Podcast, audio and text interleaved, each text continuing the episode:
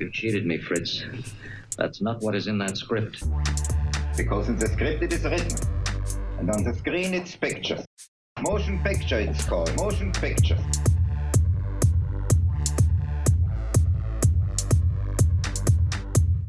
Hallo und herzlich willkommen zum zweiten Kongress Zukunft Deutscher Filmforum Europa hier beim Lichter Filmfest. Unser nächstes Panel stellt die Frage Koexistenz oder Kulturkampf und wir sind sehr gespannt, wie die Frage hier beantwortet wird. Ich gebe weiter an Jenny Zilker, unsere Moderatorin. Dankeschön.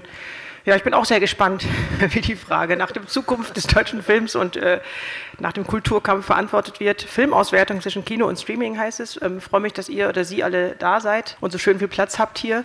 Und ich habe dem Panel auch schon das Panel Du angeboten. Das heißt, ich duze hier einfach ähm, äh, und stelle ähm, die kompetenten PanelistInnen jetzt gerne vor. Herzlich willkommen, Thorsten Frese, von euch aus gesehen ganz rechts äh, vom Filmverleih Neue Vision. Freue mich sehr. Dann ähm, haben wir Markus S. Kleiner, ähm, Medienkommunikationswissenschaftler und Autor des Buches Streamland und du unterrichtest in Berlin an der SRA University of Applied Sciences. Also hast dich viel mit dem Thema Streaming und Rezeption davon beschäftigt. Herzlich willkommen. Hanna Pilatzik äh, ist Autorin, Redakteurin bei Spiegel und Spiegel Online. Deswegen auch meine Redakteurin lange Zeit. Wir kennen uns auch schon lange ähm, und Dozentin für Film und Filmthemen. Herzlich willkommen. Und Melanie Blocksdorf ist Produzentin von der Achtung Panda Media. Ich glaube, ich habe Compartment Nummer 6, das glaube ich das letzte, was ich von euch gesehen habe. Ganz toller Film, also wirklich großartig. Herzlich willkommen. So, Jetzt äh, gleich zur ersten schwierigen Frage, die das Ganze ja so ein bisschen überschreibt. Ähm, aber vielleicht erstmal so der Status quo des Ganzen. Da frage ich als erstes vielleicht die Produzentin und auch den, den Verleiher. Wie sieht es denn jetzt gerade aus? Wir wollen darüber sprechen, ähm, wie Filme ausgewertet werden können und wie sich die Auswertung verändert hat. Dass sie sich verändert hat, ist, glaube ich, allen klar, euch und uns. Ähm, aber wie sieht das aus für euch? Ähm, Gibt es da eigentlich irgendwelche allgemeingültigen Regeln von einer Filmauswertung momentan? Oder wie sieht es aus? Also zur Auswertung weiß Thorsten wahrscheinlich gleich noch ein bisschen mehr zu sagen. Aber ja, sagen wir mal so. Also man kann ja allgemein sagen, die Situation hat sich wieder verändert. Sie verändert sich seit zwei Jahren andauernd. Das ist vielleicht auch eine neue Situation schon mal. Also ähm, vor Covid konnte man in einem verhältnismäßig gleichförmigen, auf eine gleichförmige Art denken, finanzieren und letztendlich auch schon über die Vermarktung nachdenken. Das muss man ja schon sehr früh tun und dann auch über die Auswertung. Dann kam Covid und alles brach ganz weg. Das heißt, vor allem für die Verleiher war es super, super schwer, weil es einfach kein Kino mehr gab. Wir alle gingen nicht mehr ins Kino. Für uns als Produzenten sah das so ein bisschen anders, also nicht ganz anders aus, aber man hat dann abgewartet, was passiert. Passiert überhaupt noch was? Also wird man überhaupt wieder ins Kino gehen? Ähm, das Abwarten an sich war schon eine finanzielle problematische Situation. Aber man stellte dann fest, dass anders gearbeitet wurde. Also viele sind abgewandert und wenn wir zu diesem Thema Streaming kommen, also es wurde ja dann sehr viel geguckt, aber eben nicht mehr im Kino. So, jetzt ist Covid vorbei seit gefühlt einer Woche, so fühlt es sich an. Also müsste man jetzt wieder überlegen, was, ist, was passiert jetzt? Füllen sich die Kinos wieder? Wie sieht die Auswertung jetzt aus? Ich will nicht so viel vorwegnehmen. Es gibt einen unfassbaren Stau von Dingen, die noch gezeigt werden müssen. Das hat viel auch mit unseren Fördersystemen zu tun. Das hat was damit zu tun, dass die Verleiher eine Arbeit getan haben, die sie zu Ende führen wollen, müssen, die sie auch sehen sollen. Das ist ja auch irgendwie ein kreativer Prozess oder der Abschluss eines kreativen Prozesses. Kann man jetzt nicht einfach verpuffen lassen. Und dieser Stau äh, ist, glaube ich, also bis vor kurzem war er da. Jetzt geht es darum, wie löst man diesen Stau auf. Und auf meiner Seite als Produzentin geht es schon darum zu sagen, was kommt nach dem Stau. Natürlich, ich denke ja schon nicht nur ins nächste, sondern auch ins übernächste oder in drei Jahre. Was kommt dann? So, das heißt, haben, wir haben eine neue Situation. Diese neue Situation muss man überhaupt erst wieder versuchen, mit den anderen gemeinsam einzufangen, zu verstehen wo geht es lang? Meiner Meinung nach, ich, also ich mal, als Mensch finde ich es erstmal schön, wenn ich ins Kino gehe, jetzt sehe ich, da sind wieder Menschen. Anders als ganz lange Zeit. Vielleicht sogar ein paar mehr als vorher, weiß ich nicht. Da kenne ich die Zahlen nicht gut genug. Ähm, da gibt es also vielleicht eine Hoffnung, ist aber auch ein bisschen das Gemüt der Produzentin, eine Hoffnung zu haben und zu sagen, es wird schon jetzt eine neue, es wird weitergehen, mal sehen, wo es weitergeht und wie es weitergeht. Zusätzlich haben wir nun aber auch noch diese, die neue Kriegssituation, die alle letztendlich ein bisschen erschreckt hat. Das haben wir auch zu spüren bekommen. Wir machen jetzt zum Beispiel europäische Koproduktion. Wird sich das jetzt also auswirken auf unsere Arbeit? Wir wissen es noch nicht ganz genau. So. Aber ich glaube, Thorsten ist da sehr viel noch direkter betroffen letztendlich. Naja, für uns ist vor allen Dingen das Problem der Planbarkeit. Also wir haben normalerweise die ganz normalen Risiken zu sagen, wird der Film funktionieren oder nicht, funktioniert unsere Arbeit, unsere Kampagne. Und jetzt haben wir natürlich dazu das, das Risiko, dass wir nicht einschätzen können, wie die politische Lage ist. Also ob äh, Restriktionen in den Kinos sind, ähm, wie viel Druck auch gemacht wird, nicht reinzugehen. Und ähm, das ist eine Sache, die uns, sagen wir mal, uns gerade, äh, wir sind dreimal mit Filmen voll gegen die Wand gefahren in den letzten zwei Jahren. Also der erste Film war die perfekte Kandidatin, der drei Tage im Kino war. Dann hatten wir irgendwie einen sehr großen Film à la carte. Dann kam die Restriktion im, im, im letzten Jahr, im, im, November. Und auch mit Ökonomia und ähm, eine Frau mit Talenten, die waren zwei Wochen im Kino oder so. Das sind natürlich Sachen, die würdest du ja nicht so starten, wenn du weißt, dass dann auf einmal zu ist und sehr schnell solche Sachen entschieden werden. Das, heißt, das sind Risiken drin, die äh, dieses normale Geschäft, was jetzt auch nicht so mega einfach ist, jetzt noch, einfach noch äh, erschweren. Ähm, zum anderen ist es aber so, dass wir natürlich versuchen, also was wir auch merken, dass sich natürlich ähm, die Grundvoraussetzungen geändert haben. Wir merken es an der Filmkritik, die weitaus geringer ist, also noch besteht, als sie vorher bestanden hat, weil in vielen Redaktionen, äh, vielen Zeitungen und anderen Medien die Kinoredakteurinnen und Redakteure einfach abgeschafft wurden und dadurch natürlich der Weg vor allen Dingen für unabhängige Filmverleiherinnen und Verleiher ähm, schwieriger ist, die natürlich mit der Filmkritik oftmals Sachen ausgleichen, die sie mit dem Marketingbudget so nicht machen können. Und ähm, wir versuchen solche Sachen natürlich auszugleichen, aber es ist gleichzeitig so, dass die, die, das Social Media in der Zeit sehr viel komplizierter geworden ist. Das hat jetzt gar nichts mit Covid zu tun. Also auch dort ist sozusagen die, die iranischen Verhältnisse, was man zeigen darf, was, wie weit man sich entblößen darf oder was sozusagen gesagt werden darf in Trailern auch schon eine Frage ist, wie weit sozusagen das Breeding bei bestimmten, wenn man jetzt sagen wir mal mit Facebook oder Instagram arbeitet, wie weit es unterdrückt wird. Äh, es ist aber auch eine spannende Zeit, weil wir natürlich versuchen, irgendwie ein Publikum trotzdem zu erreichen. Was wir aber am meisten merken, ist, dass das ältere Publikum im Augenblick noch nicht zurückkommt. Das ist sozusagen Team Angst und da ähm, wird es noch sehr lange dauern, bis wir die wieder bekommen. Und das wirkt sich vor allen Dingen auf den Arthouse-Film aus. Das ist viel stärker. Also wir merken zum Beispiel, ist jetzt nicht unser Bereich, aber dass zum Beispiel die Horrorfilme ganz gut äh, weiterlaufen. Die, da ist, glaube ich, das Publikum hart genug, äh, um zu sagen, das, ja, und so, so, ein Virus lasse ich mir, egal, wenn ich mir so einen Horrorfilm Wie auch immer, ja, und, und im, im, im Mainstream-Bereich sehen wir an den ganz großen Erfolgen, Erfolgen Dune und, und äh, James Bond, dass die Zahlen fast noch besser sind als vorher. Aber bei, bei dem Arthouse-Publikum, was ja oftmals 50 plus ist, da sehen wir einen, einen extremen Einschlag und eigentlich sind ähm, ich kenne keine Kolleginnen oder Kollegen, die heutzutage noch irgendwie halbwegs glücklich einen Kinostart machen. Und ich kann es banal sagen, bei allen unseren Filmen im letzten Jahr haben wir einfach richtig Minus gemacht. Dazu zum Thema, ähm, wie die Medien oder die Presse äh, damit zu tun haben, kommen wir auf jeden Fall gleich noch. Aber ich möchte noch zwei kurze Nachfragen. Das eine ist, es, was macht ihr jetzt, weil es kann ja auch sein, dass es auch wieder Restriktionen gibt. Ne? Ich meine, wir erwarten ja alle, dass vielleicht nochmal irgendeine neue Welle und was macht ihr denn jetzt konkret? Ne? Und die andere Frage, aber auch noch ganz kurz, sage ich jetzt schon mal, hat man denn irgendeinen Einfluss darauf? Also kann, kann man nicht irgend, also was, was könnt ihr denn überhaupt machen, um den, um den Film jetzt ganz konkret, äh, keine Ahnung, eben sich zu überlegen, wie ist denn die beste Auswertung für den? Also ganz konkret ist es so, dass wenn wir jetzt nach Cannes fahren nächste Woche, dann ist die große Frage bei den Filmen, die jetzt fertig sind und rein theoretisch im Herbst oder im Winter starten, wie geht man da rein? Wir haben jetzt zwei Monate eine Erfahrung, wo jetzt die konkreten Restriktionen nicht mehr da sind und wir merken, die Leute kommen nicht zurück. Ich vermute mal, dass die Stimmung in Cannes nicht so sein wird, dass alle sagen, ich kaufe die Filme für den Herbst, Winter. Zumal gerade in Deutschland die politische Lage auch so ist, dass die Restriktionen ja jetzt schon angekündigt werden. Also da muss man schon sehr, sehr mutig sein. Und ich kann es klar sagen, dass wir zum Beispiel die Filme, die sehr teuer sind, im Augenblick nicht programmieren für November, Dezember, Januar. Das können wir uns nicht mehr leisten. Das haben wir ein paar Mal gemacht. Und ähm, dementsprechend wird jetzt zum Beispiel in Cannes, ich vermute mal auch, zum ersten Mal eine Situation sein, wo die Weltvertriebe oder Produzentinnen die Filme entweder weit unter ihren Erwartungen verkaufen müssen oder sie es, es eben auch lassen. Und es wird, glaube ich, zum ersten Mal auch Rückwirkungen haben auf die Finanzierung der Filme. Weil natürlich dort auch viele Filme auf Drehbuchbasis verkauft werden als Projekte.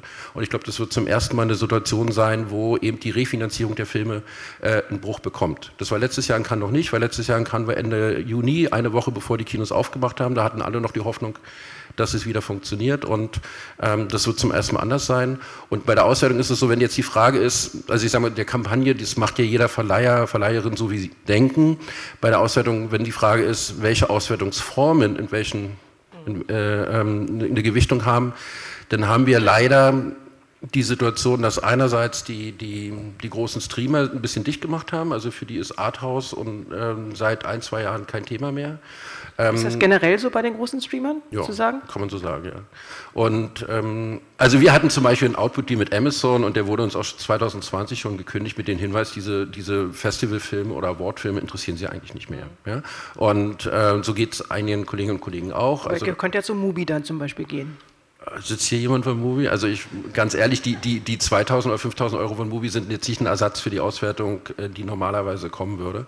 Und ähm, das ist halt, wir merken ja, dass die, das sagen wir, der Abwärtstrend, der vorher stattgefunden hat beim T-Wort Transactional VOD, äh, ja auch schon sich fortgesetzt hat. Also da war selbst der, der, der Lockdown keine Hilfe. Also selbst sozusagen in einem Biotop, wo die Leute zu Hause sitzen und Filme gucken können, ist ja Transactional noch weiter runtergegangen. Also für die, die es jetzt weniger wissen, iTunes und Co. Einzelabruf, das ist sozusagen ein totes Modell inzwischen und das ist auch kein Ersatz bei der Auswertung mehr. Das heißt, das Einzige, was im VOD-Bereich funktioniert, sind die Streamer, aber die Streamer natürlich gleichzeitig gegenüber Filmkunst sich dicht gemacht haben. Und insofern, da fehlt natürlich einiges inzwischen, was jetzt sagen wir das Kino, also wir haben einerseits einen Wegbruch des Kinos, aber wir haben gar keinen Ersatz. Also die andere, die VOD-Auswertungen finden ja auch nicht statt, richtig. Und das ist natürlich schon eine Situation, die, wenn ich mir überlege, wie die Auswertung wäre, in welcher Reihenfolge oder in welchen Abständen, dann habe ich im Augenblick gar nicht so den Anreiz zu sagen, wir müssen das Fenster kürzer machen oder wir gehen schneller in die anderen Auswertungsformen, weil sie ja auch gar nichts bringen. Ja, es ist jetzt nicht so, dass auf einmal ich einen Film starte, der läuft nicht so richtig gut im Kino und ich könnte nächste Woche 70 Prozent des Budgets, was wir brauchen, mit VOD machen. Das ist, das ist nicht Reality. Ja, weil du gerade schon das Fenster kurz erwähnt hast, ähm, äh, da ändert sich ja auch jede Menge, beziehungsweise es gibt ja anscheinend ganz viele verschiedene Fenster, so wie ich das jetzt irgendwie mitkriege. Also manche, ja, manche haben einfach ein festes Verwertungsfenster und sagen bei Mubi und sagen jetzt, äh, ich mache noch zwei Monate und dann ist es gut. Und bei anderen gibt es gar keins. Also ich, ähm, wie ist das? Wie ist denn da der aktuelle Stand? Könnt ihr da irgendwie was dazu sagen? Es gibt ja gerade die großen Verhandlungen der Branchenvereinigung, äh, Vereinbarung, vom, die der Hauptverband äh, der Filmtheater sozusagen angeschoben hat, dass dort verhandelt wird zwischen allen möglichen Firmen Firmen, Verbänden, ähm, ähm, wie das weitergehen soll.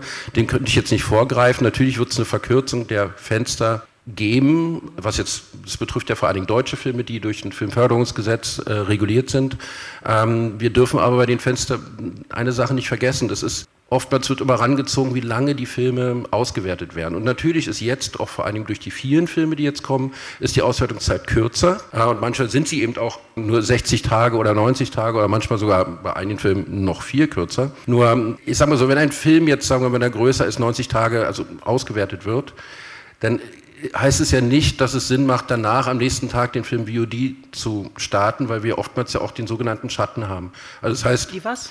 Dass wir den sogenannten Schatten haben. Also das heißt, die, die, die Leute, wenn die jetzt, sagen wir mal, drei Wochen vor VOD-Start sehen, dass der bei Disney oder bei Amazon oder bei Netflix ist, dann gehen sie ab dahin auch schon weniger ins Kino. Ja? Also es, man kann jetzt nicht sagen, 90 Tage und am nächsten Tag geht's los, sondern man muss, wenn man sozusagen auch dem Film eine Gerechtigkeit zuführen möchte und, und äh, sich um die Auswertung für den Film kämpfen möchte, dann kann man nicht sagen, nee, jetzt machen wir mal schnell auf VOD, weil dann wird man auch die Auswertung im Kino noch weiter marginalisieren. Das ist interessant, weil ich meine, das machen ja tatsächlich alle. Steht ja wirklich bei allen immer schon äh, ab so und so auf VOD und ab so und, also im Kino und ab so und so auf. Das heißt, der Schatten ist die ganze Zeit schon da, ja, oder? Ja.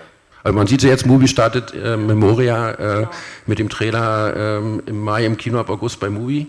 Das machen die mit allen Filmen jetzt. Also ja, Würde ich als Kino überlegen, ob ich den Trailer zeige, muss ich sagen. Also das ist, ähm, mehr Demütigung geht ja nicht. Also das ist schon, ähm, ich denke aber auch, dass die Situation sich wieder etwas beruhigen wird, dass die Leute schon zurückkommen werden. Die Frage ist, wie lange es dauert und wie weit wir durch die Politik dabei eingeschränkt werden äh, in unserer Arbeit oder nicht. Und das ist eben leider das große Problem in den letzten Jahren. Ich meine gar nicht nur die Restriktion, ich meine halt einfach auch dieses völlige Politikversagen.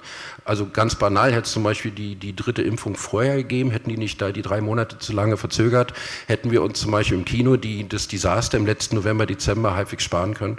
Und das ist ja nicht nur das Kino, betrifft ja viele andere Wirtschaftsbereiche auch. Und, und ähm, da ist man nachher nur noch hilflos. Also wir sind wirklich sehr frustriert, weil es halt einerseits auch, weil das Ergebnis ist auch das, dass der Kulturort Kino ja sehr kriminalisiert wurde. Also ein Ort, der sozusagen nirgendwo auf der Welt als Breeding-Ort äh, bekannt wurde. Es gibt ja keine Massenübertragungen, die im Kino stattgefunden haben. In keiner Statistik, selbst im RKI, äh, tritt Kino ja gar nicht auf als Ort, wo äh, es Übertragungen stattgefunden haben. Und dass wir zum Beispiel viel schlechter behandelt wurden als zum Beispiel Gottesdienste. Also ich wohne zum Beispiel in Berlin in der Kulturbrauerei, wer das kennt, ja, und ich sehe immer den Eingang von der Kulturbrauerei und mitten im Lockdown, da war eben entweder zu oder eben nur sehr eingeschränkt. Und dann ist immer voll am, am Sonntag irgendwie um 10 Uhr, weil sich da die, die Freikirchen äh, ihren Gottesdienst machen. Es sind 300 Leute, die da reingehen und machen ihre Party. Und abends ist das Kino zu. Das ist total absurd. Ja? Und, und äh, dem sind wir natürlich ausgeliefert gewesen, vor allen Dingen auch die Kinos. Und es hat natürlich damit zu tun, dass, sagen wir mal, diese Kulturwirtschaft in Deutschland keine so eine große Lobby hat, was auch ein bisschen damit zu tun hat, dass eigentlich nur die Kinowirtschaft eine, eine wirtschaftliche Einheit ist, während die Theater, die sich nicht wirklich wehren, weil sie ja eigentlich schon voll staatlich finanziert sind, jetzt nicht den großen Anlauf gemacht haben, sich gegen diese Situation zu wehren. Ja, ein komplexes Thema. Ähm, ich würde ein bisschen mehr jetzt auch mal aufmachen und ähm, ein bisschen auch darauf gehen, ähm, wie, man, wie, wie, man jetzt die Möglichkeiten der Auswertung rezipiert, beziehungsweise ähm, wie ist das jetzt meinetwegen bei euch oder Spiegel, also wenn jetzt ein, ist, welche Rolle spielt es, wo der Film läuft und wie wird darauf äh, oder wird darauf irgendwie anders reagiert? Also wenn jetzt ein Film, wie wir gerade als Beispiel gehabt haben, wir wissen Kino bei Mubi und dann zwei Monate später dort ähm, als Streaming, äh, was ist dann für euch wichtig? Wir behandeln jetzt erstmal Kino- und Streaming-Starts gleichwertig, haben aber eigentlich keine empirische Basis dafür, weil die Streamer ja auch keine Zahlen rausgeben. Also wir wissen auch gar nicht, ähm, wenn das auf Netflix ist, der größten Plattform noch, oder auf Disney, wie viel das geguckt wird. Und das sind ja jetzt auch Fiktionen, ähm, mit denen wir arbeiten, dass sowas wie Coda, der jetzt den Oscar für den besten Film gewonnen hat, dass das ein populärer Film ist, der global geguckt werden wird. Der kann global geguckt werden, aber ob das getan wird, wissen wir nicht. Und wir haben jetzt irgendwie Parameter, die ähm, auf allen Seiten halt irgendwie im Fluss sind. Also natürlich interessiert mich vor allem Filmqualität, aber ich bin da auch, ähm, ich finde es auch ein Kultur- oder sozialwissenschaftliches Interesse dahinter, was ist populär, was sind halt die Stoffe, die die Leute interessieren. Und da haben wir außer den ähm, belastbaren Kinobesucherzahlen gerade keine, ja, keine Fixpunkte und ähm, müssen uns an diesen globalen Marken orientieren, die halt eben so intransparent sind arbeiten, wie sie es halt eben von Netflix gelernt haben. Und wir tun jetzt so, als wenn wir halt irgendwie wüssten, was äh, für eine kulturelle Relevanz dann halt eben ein Apple Plus, äh, Apple TV Plus Start hat. Das ist eine Fiktion letztlich, muss man sagen. Es äh, entbindet eigentlich davon, den Film ernst zu nehmen, aber es ist wirklich ähm, ein komischer Raum, in dem man reinspricht. Und wenn wir schon gerade beim Streamer, Streamer Dissen hier so schön sind, und ich hoffe nicht, also ich hoffe schon, dass Leute hier sitzen, die das auch äh, an die richtigen Stelle mitbringen. Ich weiß nicht, wie es dir ging, ähm, aber wir haben ja einen ähnlichen Job und ich musste halt auch in den letzten zwei Jahren andauernd auch Filme vorher gucken und eben Presse machen, beziehungsweise darüber schreiben in meinen Filmredaktionen und so. Ähm, und es war ja auch gar nicht so einfach, die überhaupt teilweise zu kriegen. Also es gab äh, diese, dieser Wegfall der Pressevorführungen, die damit weg äh, zusammenhängen, dass die Kinos eben nicht mehr gezeigt haben, brachte einen dazu, dass man die Filme gar nicht vorher gekriegt hat teilweise. Also bei Spiegel vielleicht noch anders, aber ähm, also es war teilweise, Nein, dass es unheimlich schwer war. Absurd. Ja? Ähm, Jane Campion hat ähm, selber ein Vorrecht sich ausgehandelt, dass sie entscheiden kann, wer einen Screener bekommt von Power of the Dog. Und die hat keiner bekommen. Gleichzeitig gab es dann keine Pressvorführung, aber einen kurzen Kinostart. Und dann bin ich, äh, habe ich mir einfach privat eine Karte gekauft, weil ich den gerne im Kino sehen wollte. Gemacht, ja. Da waren dann aber keine Plakate ausgehängt, weil Netflix keine Plakate zur Verfügung gestellt hat und auch die Starttermine nicht von der betreuenden Presseagentur kommuniziert werden durften. Mhm. Nur mündlich, nicht per E-Mail. Und ähm, dann fragt man sich schon, was für eine Art von Idee dann auch äh, die Kreativen haben, wie ihr Film gesehen werden soll. Also das finde ich auch nochmal was anderes, weil die Leute auch zum Teil selber gar nicht mehr, glaube ich, sich sicher sind, wofür sie diesen Film machen und wie sie ihr Publikum erreichen. Und dann kommt halt eben so ein Gemurks bei raus, wie Power of the Dog, der, glaube ich, im Kino sehr viel besser gelaufen wäre, als jetzt zum Beispiel auf Netflix. Da wurde der, glaube ich, sehr wenig geguckt. Und ähm, wäre das den klassischen Weg gegangen, hätte der auch mehr Geld gemacht. Auch so viel noch zum Thema, ähm, äh, wie die Presse, manchmal würde die Presse gerne stärker reagieren, aber es ist teilweise auch überhaupt nicht möglich, ja, also weil es überhaupt nicht mehr zur Verfügung gestellt wird. Und man würde gerne vorher was machen. Naja, also ja, aber wir merken natürlich auch, also, also was uns schon manchmal ärgert, ist, dass gerade bei Netflix sozusagen so ein Vorabbonus bei der Presse ist, ja, das ist der Netflix-Film, es ist toll, es ist Netflix und als wenn es sozusagen so an, ja, wir merken schon äh, und wir ärgern uns natürlich oft drüber, dass es sozusagen vorauseilend schon äh, äh gut gefunden wird. Und, und und jetzt müssen wir nicht über die einzelnen Filme äh, gehen. Ähm, aber mein, also ich sage mal so, bei Don't Look Up, was da für eine Welle war für diesen Film, wenn der im Kino gestartet wäre, hätten ähm, viele Journalistinnen und Journalisten äh, etwas kritischer reagiert und sowas. Toll, toll, toll, Netflix. Und das ist schon eine Sache, die, die wir ja auch spüren, weil wir ja normalerweise für unsere Filme auch kämpfen müssen und das durchsetzen müssen. Und da merken wir einen sehr viel kritischeren Blick. Hast auf, du meinen Text darüber nicht gelesen, weil ich fand den auch ja, nicht gut. gut. Aber ich meine, man guckt es an und denkt sich, okay, okay, aber es wäre sonst so Mittel gewesen und ähm, wäre auch viel kritischer zum Budget im Verhältnis zum, zum Production Value geguckt worden. Und ja. wir merken, dass das natürlich für uns für uns kommt es teilweise vor wie Naivität äh, äh, im Umgang mit den Streamern ich sag mal, das ist ja nicht wirklich real. Also Netflix ist eine Firma, die nebenbei mal 28 Milliarden Schulden hat. Ja, und, und die eigentlich jedes Jahr ein weiteres Minus produziert. Das heißt, wenn, wenn, wenn die wirtschaftlich denken und arbeiten müssten, zum Beispiel wie wir, dann müssten die Preise für dieses Abonnement viel größer sein. Die Leute könnten einen ganz anderen Vergleich haben, wie die Sachen wie sie laufen und, und äh, ob man es guckt oder nicht oder ob man das Abo hat. Äh, wir haben natürlich damit zu tun, dass wir sagen wir mal, dass dieses Disruptive, äh, der Streamer äh, schon sehr lange anhält. Es ist sehr viel Geld im Markt, weil die Leute irgendwo, die investieren auch in Bitcoins oder was auch immer und dann tun sie es halt auch bei Netflix. Und ähm, das ist natürlich eine Sache, die wir nicht ausgleichen können. Ja, also als Unabhängige sowieso nicht, aber ich denke auch die größeren nicht in der Form, ähm, weil wir jetzt nicht in der Lage sind, spekulatives Kapital äh, äh, anzuziehen. Und ich würde es jetzt auch in der Form nicht tun wollen, jetzt nicht aus moralischen oder ästhetischen oder was auch immer Gründen, sondern einfach, weil es mir zu absurd erscheint, mit, mit, so einer, mit so einem Minus voranzugehen. Das ist ja eigentlich alles nur eine große Wette. Man hat es ja vor zwei Wochen gesehen, dass sie nicht so ganz funktioniert hat bei Netflix. Aber es wird, ich glaube nicht, dass es jetzt aufhört, dass sie jetzt anfangen, wirtschaftlich zu sein und zu sagen, wir können eigentlich nur investieren, was die Leute auch gucken oder äh, wofür sie bezahlen. Das wird schon noch weitergehen, der, der Zirkus. Und das ist eine Sache, der, der, dem können wir uns im Augenblick nicht wirklich erwehren, weil wir dazu einfach äh, ja, letztendlich zu klein sind. Ähm, dazu würde ich tatsächlich gerne kurz was sagen, weil ich schon glaube, dass die Blase, die du gerade beschrieben hast, vielleicht wissen die Menschen das hier gar nicht so. Die Blase, dass Netflix diese Einflüsse hat und sagt, ja, das wird nicht gezeigt, das wird gezeigt.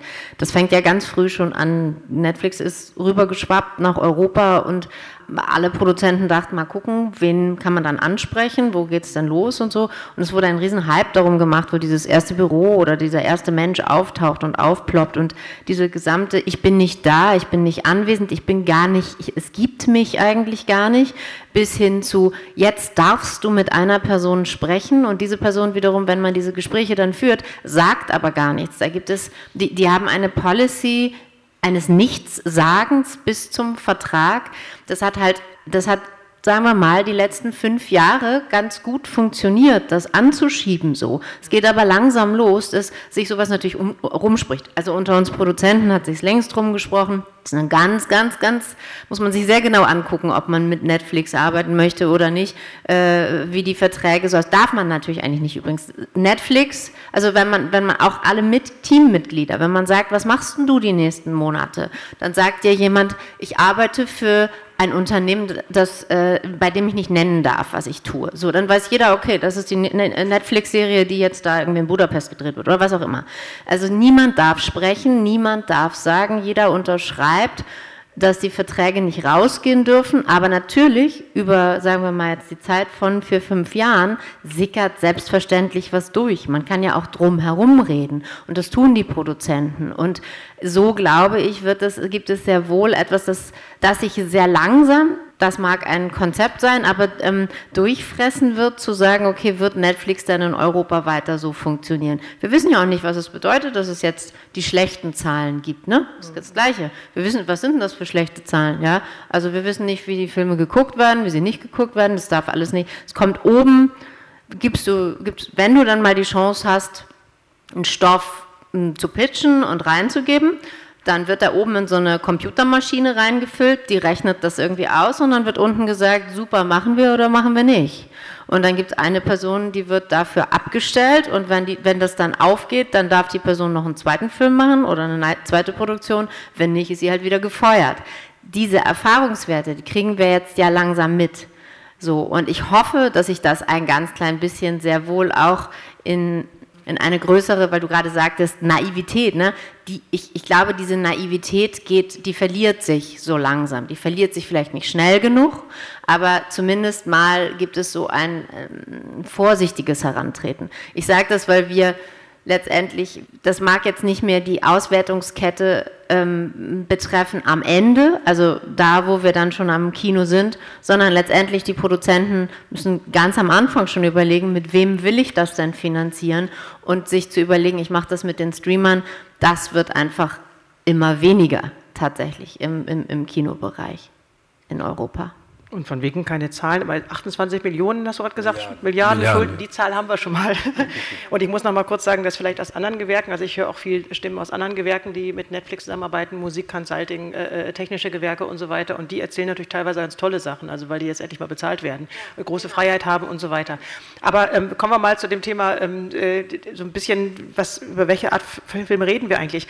Würdest du sagen, gibt es in Netflix-Film na, ja, ich habe so viele spannende Themen jetzt gehört, auf die ich kurz reagieren möchte. Das erste ist, ähm, Naivität ist der falscheste Begriff, wenn wir über Streaming sprechen, wenn wir über die Medienindustrie sprechen. Niemand ist naiv im Sinne, dass da etwas passiert, was man nicht durchblickt und so weiter. Neoliberalismus ist zutiefst zynisch und ZynikerInnen zeigen, was sie tun und sagen, ha, guck doch her, es klappt doch, es funktioniert doch. Der zweite Punkt dabei ist, wenn JournalistInnen nicht so hart mitspielen würden und immer wieder über Netflix, Amazon und so weiter schreiben würden, wäre die Macht oder das Bewusstsein in der Gesellschaft, wie wichtig Streaming-Plattformen sind, wie wichtig einzelne Streaming-Unternehmen sind, nicht vorhanden. Wenn nicht Menschen wie ich, WissenschaftlerInnen, Bücher über Streaming schreiben würden, wäre die Macht des Streamings nicht so hart gesetzt. Die alte marxistische Überlegung, die Sprache der Herrschenden ja, ist die herrschende Sprache. Und das wird gesetzt, das ist ein Agenda-Setting par excellence, das sich durchgesetzt hat. Das ist bei jedem Digitalunternehmen, die vor allem US-amerikanische Unternehmen sind, weltweit gleich. Da wird Business gemacht, da wird der Markt bestimmt, da werden Perspektiven bestimmt. Am Anfang, wir hatten ja noch die Befreiung, so noch, als es bei HBO war und ABC, Quality TV Series, was für eine Befreiung, was waren die Menschen glücklich, die Seelüste wurden neu befriedigt und dann kam Streaming und dann kamen die Ansagen, hey, du kriegst zwei Staffeln, Geld spielt keine Rolle, also House of Cards zum Beispiel. Man holt sich die großen Regisseurinnen, die großen Schauspielerinnen und man gibt einen künstlerischen Freiraum. Uns ist egal, was ihr tut. Das war am Anfang noch das Eldorado. Dass das nicht lange durchhalten kann, noch nicht lange durchhalten wird, war auch klar. Aber alle haben sie mitgespielt, alle haben sie mitgemacht und waren dann da. Das heißt, wir haben aus meiner Perspektive hier eine Situation, die vollkommen richtig und mit wichtigen Punkten kritisiert wird, aber an der wir selber auch beteiligt waren. Und dann der zweite Punkt, ich finde es immer ganz problematisch, wenn man über Publikum spekuliert. Gibt einen schönen Aufsatz von Adorno, kann das Publikum wollen, wo es immer wieder darum geht, dem Publikum sein eigenes Wollen vorzugeben. Wenn ich höre, ich kann also BesucherInnen in Kinosälen messen, also wie viele sind gekommen, weiß ich doch noch gar nicht. Wie haben Sie den Film gesehen? Warum sind Sie in den Film reingegangen? Ähm, sind Sie einfach da, weil es Ihnen gefällt oder weil Sie es diskutieren wollen, weil Sie Fans von Regisseuren sind? Wenn ich nur an der Zahl bin, sage ich noch gar nichts, weil das ist das Problem. Wir kritisieren, dass wir keine transparenten Zahlen bei den Streaming-Anbietern haben, aber einfach eine Zahl sagt gar nichts, nur wenn die Zahl arbeitet und das ist die algorithmische Auswertung, die wir bei Streaming-AnbieterInnen haben, ganz klar zu sagen, wir haben Echtzeit-Marktforschung. Wir messen in jeder Sekunde das, was passiert. Wie das dann ausgewertet wird, wie der Algorithmus funktioniert und so weiter, darüber haben wir keine Einblicke im Großen. Aber das ist sozusagen ein anderer Umgang, der um Quantitäten geht, ein metrisches Publikum macht, ohne wirklich zu wissen, was ist die Motivationslage? Was begeistert Menschen wirklich? Ist es nur die Vielzahl? Also ich sehe das und das, dann haben Millionen Leute das gesehen, dann muss mehr gemacht werden. Ist aber auch Netflix. Also ist auch genau das Prinzip zu sagen, wir produzieren das, was erfolgreich ist und das, was nicht erfolgreich ist, produzieren wir halt nicht. Das, und wir pushen durch eine Mainstreamisierung von Wahrnehmung Erfolgsfilme, Erfolgsthemen. Nicht nur die Originals, sondern die Themen, die gesetzt werden sollen. Um das mit Zahlen abzurunden, 221 Millionen Abonnenten, erstes Quartal 22 Netflix, Einbuße, also Deutschland 9,6 Millionen Abonnenten in Deutschland alleine, Einbuße von 200.000 Abonnenten im ersten Quartal 22 weltweit. Man prognostiziert 2 Millionen Rückgänge bei den Abonnements und das hat Gründe, aber über die können wir noch sprechen, die man sehr klar sehen kann. Ähm, aber wenn du die Zahlen schon ansprichst, na klar, also das stimmt natürlich, ähm, sind auch ganz unterschiedliche Art von Zahlen. Das äh, hast du ja, glaube ich, in deinem Buch auch lange behandelt. Also wenn, während die Streamer ja quasi einfach vorgeben, ähm, äh, sind die, die Zahlen, die dagegen stehen, ja das, das Ticket, was ich mir kaufe, nämlich ich habe vorher ausgewählt, welchen Film ich sehen möchte, kaufe mir das Ticket, das ist meine Zahl, die ich da reinbringe als, als äh, Zuschauerin.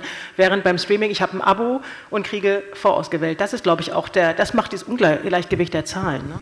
Es ist das Empfehlungsmanagement, aber das kennen wir aus dem digitalen Business äh, par excellence. Wenn wir algorithmisch ausgewertet werden, ist keine Auswertung näher an unseren Konsumwollüsten. Ja, weil man schaut sehr genau hin. Ich meine, das kennt jede und jeder von uns. Wir haben irgendwie irgendwas am Körper. Und dann Dr. Google. Wir googeln und wir gucken und wir schauen, bevor wir vielleicht zum Arzt gehen. Wir vertrauen Algorithmen, wir vertrauen dem Digitalen, in dem wir permanent sind, so sehr, dass wir Inneneinblicke geben, die wir anderen vielleicht nicht geben würden. Wir googeln vielleicht erstmal was, wir schauen uns erstmal digital was an, wir informieren uns und dann gibt es aufgrund unserer Biografie, unserer digitalen Biografie, und das ist, wenn wir mit dem Handy unterwegs sind, immer permanent, also wir sind permanent digital angeschlossen, gibt es Informationen über uns und da gibt es ein Empfehlungsmanagement. Ob das dann für einen passt oder nicht, kann man immer wieder diskutieren, aber es hat die Idee, so nah ranzukommen, ranzukommen, wie keine Werbung, wie keine strategische Kommunikation jemals rankommen kann. Es wäre großartig, wenn Arthouse-Kino wüsste, wie kommen wir noch näher an ZuschauerInnen heran und wie können wir auch wirklich wissen, was sind die Stoffe, die gesehen werden sollen. Und ich meine, Mubi würde ich jetzt aus dem Bereich aus Streaming rausnehmen, sind bei Amazon auf dem Forum und wissen genau, warum sie da sind und warum nicht, ne, alles Kino war auch mal da und warum die da sind, weil sie neue ZuschauerInnen bekommen wollen, aber eben über den Deal mit Amazon. Da muss man sagen, das ist der Deal mit dem Teufel oder nicht. Also das kann man diskutieren. Und das wäre spannend. Und diese Auswertung, diese Zahlen, das ist nicht unreal, weil so funktioniert das Business und es lenkt Wahrnehmung. Kollegen wollten auch noch was. Ja gut, wir haben auch noch einen Channel auf Amazon, ist Good Movies. Ähm, die, ich ich glaube aber, dass die Algorithmen auch für uns eine große Chance sind. Nicht nur, indem wir sie nutzen, sondern auch, indem wir sie vielleicht nicht nutzen. Also ich sage mal so, wenn ich jetzt, wenn, wenn ich jetzt irgendwas suche oder manchmal ist es ja krass, man hat sich mit jemandem unterhalten und wird irgendwas zu dem Thema angeboten. Wenn man das Internet aufmacht, ist schon, schon erschreckend. Aber es ist so, mir wird ja eigentlich immer alles nur reproduziert, was ich vorher gesucht habe. Ja, also ich will irgendwie einen Flug buchen, dann wird mir selber die, dreimal dieselbe Stadt angeboten. Äh, obwohl ich vielleicht ja nicht als nächstes in diese Stadt nochmal fliege. Ja, das, ist, das ist ja auch ein bisschen das Problem in den Algorithmen.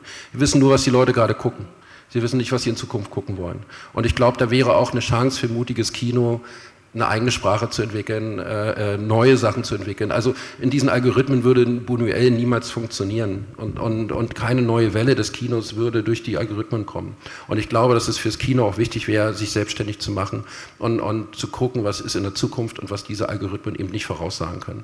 Und darin, finde ich, liegt auch eine Chance, weil Netflix ist insofern auch langweilig. Ich merke es bei mir, ich habe irgendwie aus verschiedenen Gründen keinen eigenen Netflix-Account, aber gucke manche über den Account meines 18-jährigen Sohnes, ja, da ist der Algorithmus schon besonders geprägt. Ja? Und, und es, es, ist schon, ähm, das ist immer nur dieselbe Soße, die ihm da angeboten wird. Ja? Und, und ähm, das ist nichts Neues dabei. Und ich glaube, das ist auch, Kino muss neu sein und Kino muss sich auch immer erfinden. Und ich glaube, die neuen Wellen des Kinos, wenn es sie denn gibt und wenn sie nicht durch andere Umstände irgendwie kaputt gemacht werden, die wird Netflix nicht haben. Die werden im Kino stattfinden. Und das ist, glaube ich, auch eine Sache, auf die wir hinarbeiten müssen. Hanna. Ich glaube auch, dass mit dem Algorithmus das nur ähm, so konservativ ist, wenn es halt sich auf ein geschlossenes System wie Netflix bezieht. Man kann die ja auch anders anwenden und das macht ja zum Beispiel Mubi, ohne jetzt groß Werbung machen zu wollen, aber die nutzen ja Algorithmen, um halt in die Zukunft zu projizieren. Nämlich, ähm, die haben so ein Wertungssystem ihrer Nutzer, wo die Leute sagen können, diese Filme möchte ich in Zukunft sehen. Und das sind halt eben auch Sachen, die Mubi selber nicht anbietet erstmal. Also wenn halt zum Beispiel das Cannes-Line-Up bekannt gegeben wird, dann kreuzen die Userinnen und User an, das sind die Filme, auf die wir uns am meisten freuen. Und so richtet dann Mubi seine Einkaufspolicy danach. Und das ist ja was, was halt eben Sachen reinholt und nicht äh, innerhalb eines geschlossenen Systems sich schon gegenseitig verweist. Nur als ein Beispiel dafür, wie halt eben auch ein Algorithmus und eine Datenerhebung halt eben auch ein System erweitern kann, finde ich zumindest. Also ich finde, die haben halt mittlerweile so eine Art von Feedback-Loop für sich selbst geschaffen, dass sie halt eben sich selbst auch danach verändern und nicht halt irgendwie unser Rezeptionsverhältnis, äh, glaube ich, so prägen, wie es Netflix tut. Also, dass man sich bei Netflix im Kreis dreht, ich glaube, die Erfahrung hat jeder einmal gemacht, wenn halt einfach immer dieselben Sachen empfohlen werden, die dann auch noch so ähnlich aussehen tatsächlich. Also wenn die äh, Produktionen halt eben auch sich selbst kopieren. Müssen. Das lernen wir ja auch als KonsumentInnen damit umzugehen und zu wissen, dass der Algorithmus uns den gleichen Quatsch anbietet, beziehungsweise wir suchen aktiver, glaube ich. Also viele, die jetzt aktiv konsumieren, suchen auch aktiver und lassen sich das eben nicht nur aus der, was vorgeschlagen wird, was rausnehmen, sondern wissen schon, das ist ja sowieso der Algorithmus. Also ich meine, wir wachsen ja auch damit, mit diesen Aufgaben, aber du wolltest noch. Ja, das, also erstmal ganz kurz nur, ich bin auch der Meinung, dass wir Algorithmen für uns benutzen können, sozusagen, und dass es nicht bedeutet, dass das, äh, nun, dass das der Teufel und äh, das böse Konzept an sich ist. Das nächste ist, dass ich eigentlich sogar auch sagen würde, okay, jeder Wirtschaftsbereich, äh, der funktioniert, hat auf ein, ja, das mag ein bisschen der Teufel sein oder wenn man weiterdenkt, so wie du es gerade getan hast, aber hat seine Berechtigung, wenn jemand also kommt und ein Konzept aufbaut und alle machen mit und fressen ist ja, dann ist das so. Dann, deshalb sage ich ja gerade, fängt es aber vielleicht auch an, sich im Laufe der Jahre zu bewegen und ähm, Gegenstrukturen zu erzeugen, weil es eben nicht alles mitgenommen wird. Und dann muss man ganz klar sagen, das sei eine wirtschaftliche Art des Filmemachens oder des Filmekaufens, des Filmestreamens zu uns rübergeschwappt ist, das war ein gefundenes Fressen hier. Hier gab es unsere Art, Filme zu finanzieren, Filme herzustellen und auch Filme zu verleihen, ist eine sehr altmodische, ne, über die Fördersysteme hauptsächlich laufende. Wir haben den großen deutschen Film, der wirklich teuer und fett aufgestellt ist, oder den großen europäischen Film, den gibt es ja in dem Sinne oder gab es bis vor kurzem gar nicht. Und natürlich war das eine große Verlockung, wenn dann jemand kommt, äh, also ein Unternehmen kommt und sagt, na, dann nimm doch mal so viel Geld in die Hand, wie du willst und mach was Schönes draus. Mach halt keinen, also ich gucke auch gerne mal einen James Bond, aber mach halt keinen James Bond draus, sondern nimm das und mach einen wunderschönen Arthouse-Film draus. Du kannst in fünf Ländern drin, du kannst das so und so und so, kannst alles machen, hier ist das Geld dafür. Natürlich ist das erstmal verlockend. Was das alles bedeutet in den Verträgen und im Vertragswerk, das sickert durch. Und das ist auch der Punkt, wo Business und Kunst irgendwann aneinander ditchen wenn, äh, wenn Netflix, also wenn wir uns mal daran erinnern, wie Netflix anfing in Europa, da haben wir auch solche Sachen gesehen wie Black Mirror oder so. Und mit, mit, mit wirklich edgy Projekten haben die versucht, erstmal Leute zu holen. Haben die Leute, die sowas gucken, rangeholt. Ich fand das spannend. Ich habe eine Weile sehr gern Netflix geguckt um dann zu sagen, um, um diese Leute zu nutzen, um diese User zu nutzen, das Ganze sozusagen zu verbreiten. Wenn ich heute gucke, ist es die gleiche Matsche, wie letztendlich das ZDF viele Jahre auch gemacht hat, vielleicht so ein bisschen umfangreicher, so, ja. Ähm, ich glaube, dass es einfach braucht, bis der Umgang, bis die Algorithmen und das Business-System durchschaut und anders aus, auch genutzt werden kann. So. Also ich finde, dass ähm, algorithmische Auswertungen bei Netflix sind relativ ähm, komplex und einfach zugleich, weil sie sind Kategoriensysteme, die dann schauen, welche Regisseurinnen werden viel gesehen, welche Schauspielerinnen werden genutzt. Äh, sie messen, wann geht der, gehst du in den Film raus, wann schaust du wieder und so weiter. Es ist ein kategoriales System, das Komplexitätsreduktion bietet. Algorithmen wollen Komplexitätsreduktion bieten, weil wir nicht in der Lage sind, als Menschen kognitionspsychologisch alleine eine riesen Anzahl von Informationen so schnell zu bearbeiten, dass wir dann zu einem Ergebnis kommen. Wir brauchen es etwas reduzierter. Und das ist auch die Debatte äh, zwischen Mainstream und Subkultur. Das heißt, das ist die andere Debatte. Ich sage zum Algorithmen gleich noch was. Es ist genauso, man muss keine Angst vor dem Mainstream haben. Der Mainstream ist nicht böse. Wenn Millionen von Menschen was sehen wollen, sollen Millionen von Menschen was sehen. Und ich möchte nicht der Richter sein, der sagt, ja, ihr seid nicht so schlau wie ich, weil nur Arthouse, nur Subkultur. Also, nee, macht das nicht. Also, nur zugespitzt keine Angst vor dem Mainstream. Es muss ein Verhältnis geben. Und das Interessante ist, dass wir in der Malerei und in der Musik angefangen haben, mit Algorithmen kreativ zu arbeiten.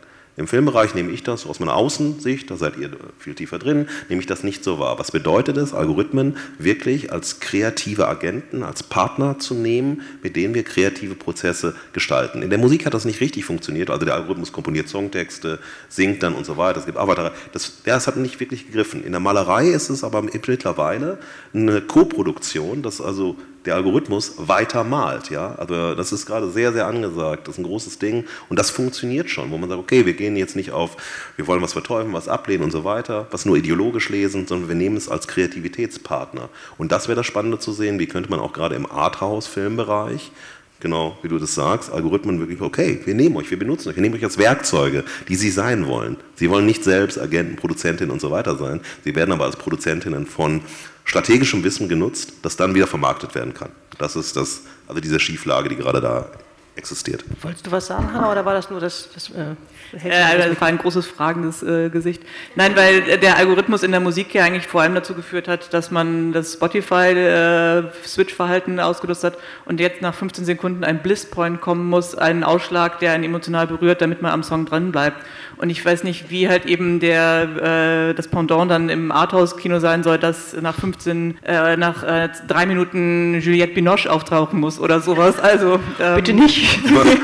warum nicht, wenn es so ist? Ich würde ja eher für Klaus Lemke sein, aber gut. Aber ich, ich würde gerne mal, ähm, äh, also, also das erstmal ein bisschen differenzieren vielleicht. Ähm, wir reden jetzt die ganze Zeit von Netflix und tun so, als ob es da irgendwie das, alles das Gleiche ist. Es gibt da Serien und es gibt Spielfilme und wir müssen das groß, finde ich, unterscheiden, weil, wie du schon gesagt hast, es gibt großartige Sachen, die die Streamer uns gebracht haben, beziehungsweise angefangen haben die Serien natürlich auch einfach als Serien auf irgendeinem Channel, aber trotzdem ähm, das serielle äh, Schauen, das für den, äh, den Laptop, für manche das Handy, für andere den Fernseher gemacht ist, das äh, darf, finde ich, also von mir aus sehr gerne weiter da bleiben. So, ne? und, ähm, und, äh, aber wir reden ja jetzt, wir kommen ja aus der Branche Film.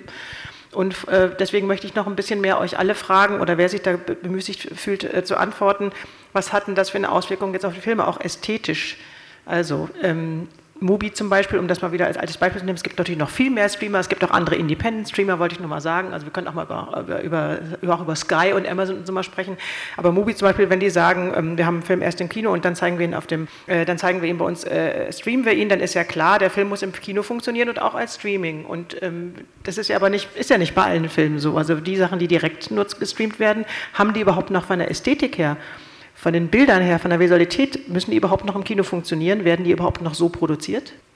Das ist genau die große Schwierigkeit. Oder nicht nur die Schwierigkeit, sondern die eigentliche Schwierigkeit, die ich darin sehe, ist, dass komplex zusammenhängt mit dem, womit Thorsten angefangen hat, man ja jetzt überlegen muss, wenn ich jetzt einen Film entwickle, was in drei Jahren, wenn er dann finanziert ist, mit welchen Partnern, wie dieser ganze Film überhaupt schon im Drehbuch aufgebaut sein muss. Das ist ja jetzt auch so. Ich muss mir bei der ersten Förderung in der Entwicklung schon überlegen, womit will ich denn dahin? Also wo will ich da landen? Soll das jetzt also, soll das ganze Ding jetzt in Cannes starten, ja? Und äh, ist halt das europäische Arthouse-Kino, wie jetzt zum Beispiel bei Compartment, oder, äh, oder wie soll meine Auswertung sein? Möchte ich, ähm, möchte ich nur VOD auswerten oder möchte ich nur streamen? Ähm, dann fange ich schon an zu überlegen, an welchen Förderer gehe ich damit oder wie oder, oder mache ich das ohne Förderung vielleicht lieber gleich mit Netflix oder ja, kann ich, was kann ich eigentlich kombinieren? Wer steht mittlerweile in Konkurrenz zueinander? Das muss ich anfangen, jetzt zu überlegen. Und ähm, du kannst wahrscheinlich nicht jeden Film, den du ins Kino bringst, exakt so auch äh, gestreamt auswerten. Ich glaube aber schon, dass äh, die Erzählweise letztendlich übertragbar ist. Wenn du einen guten Film hast, der die Leute mitreißt und ganz egal, ob in Minute, vielleicht ist das gar nicht egal, wir können die Algorithmen noch runterbrechen, ob du in Minute drei Juliette Binoche brauchst oder was auch immer du für einen Film brauchst, dass er die Leute mitreißt, dass er ihn wirklich, dann wirst du auch später Leute haben, die das gerne noch gestreamt gucken wollen. So wie wir das, wir alten Leute, es früher noch mit dem Fernsehen erlebt haben. Da ist man vorher ins Kino gegangen, im Kino war das alles viel schöner und größer und dann hast du es dir später doch angeguckt. Eine Auswertung auch im Stream, finde ich, glaube ich, kann immer stattfinden.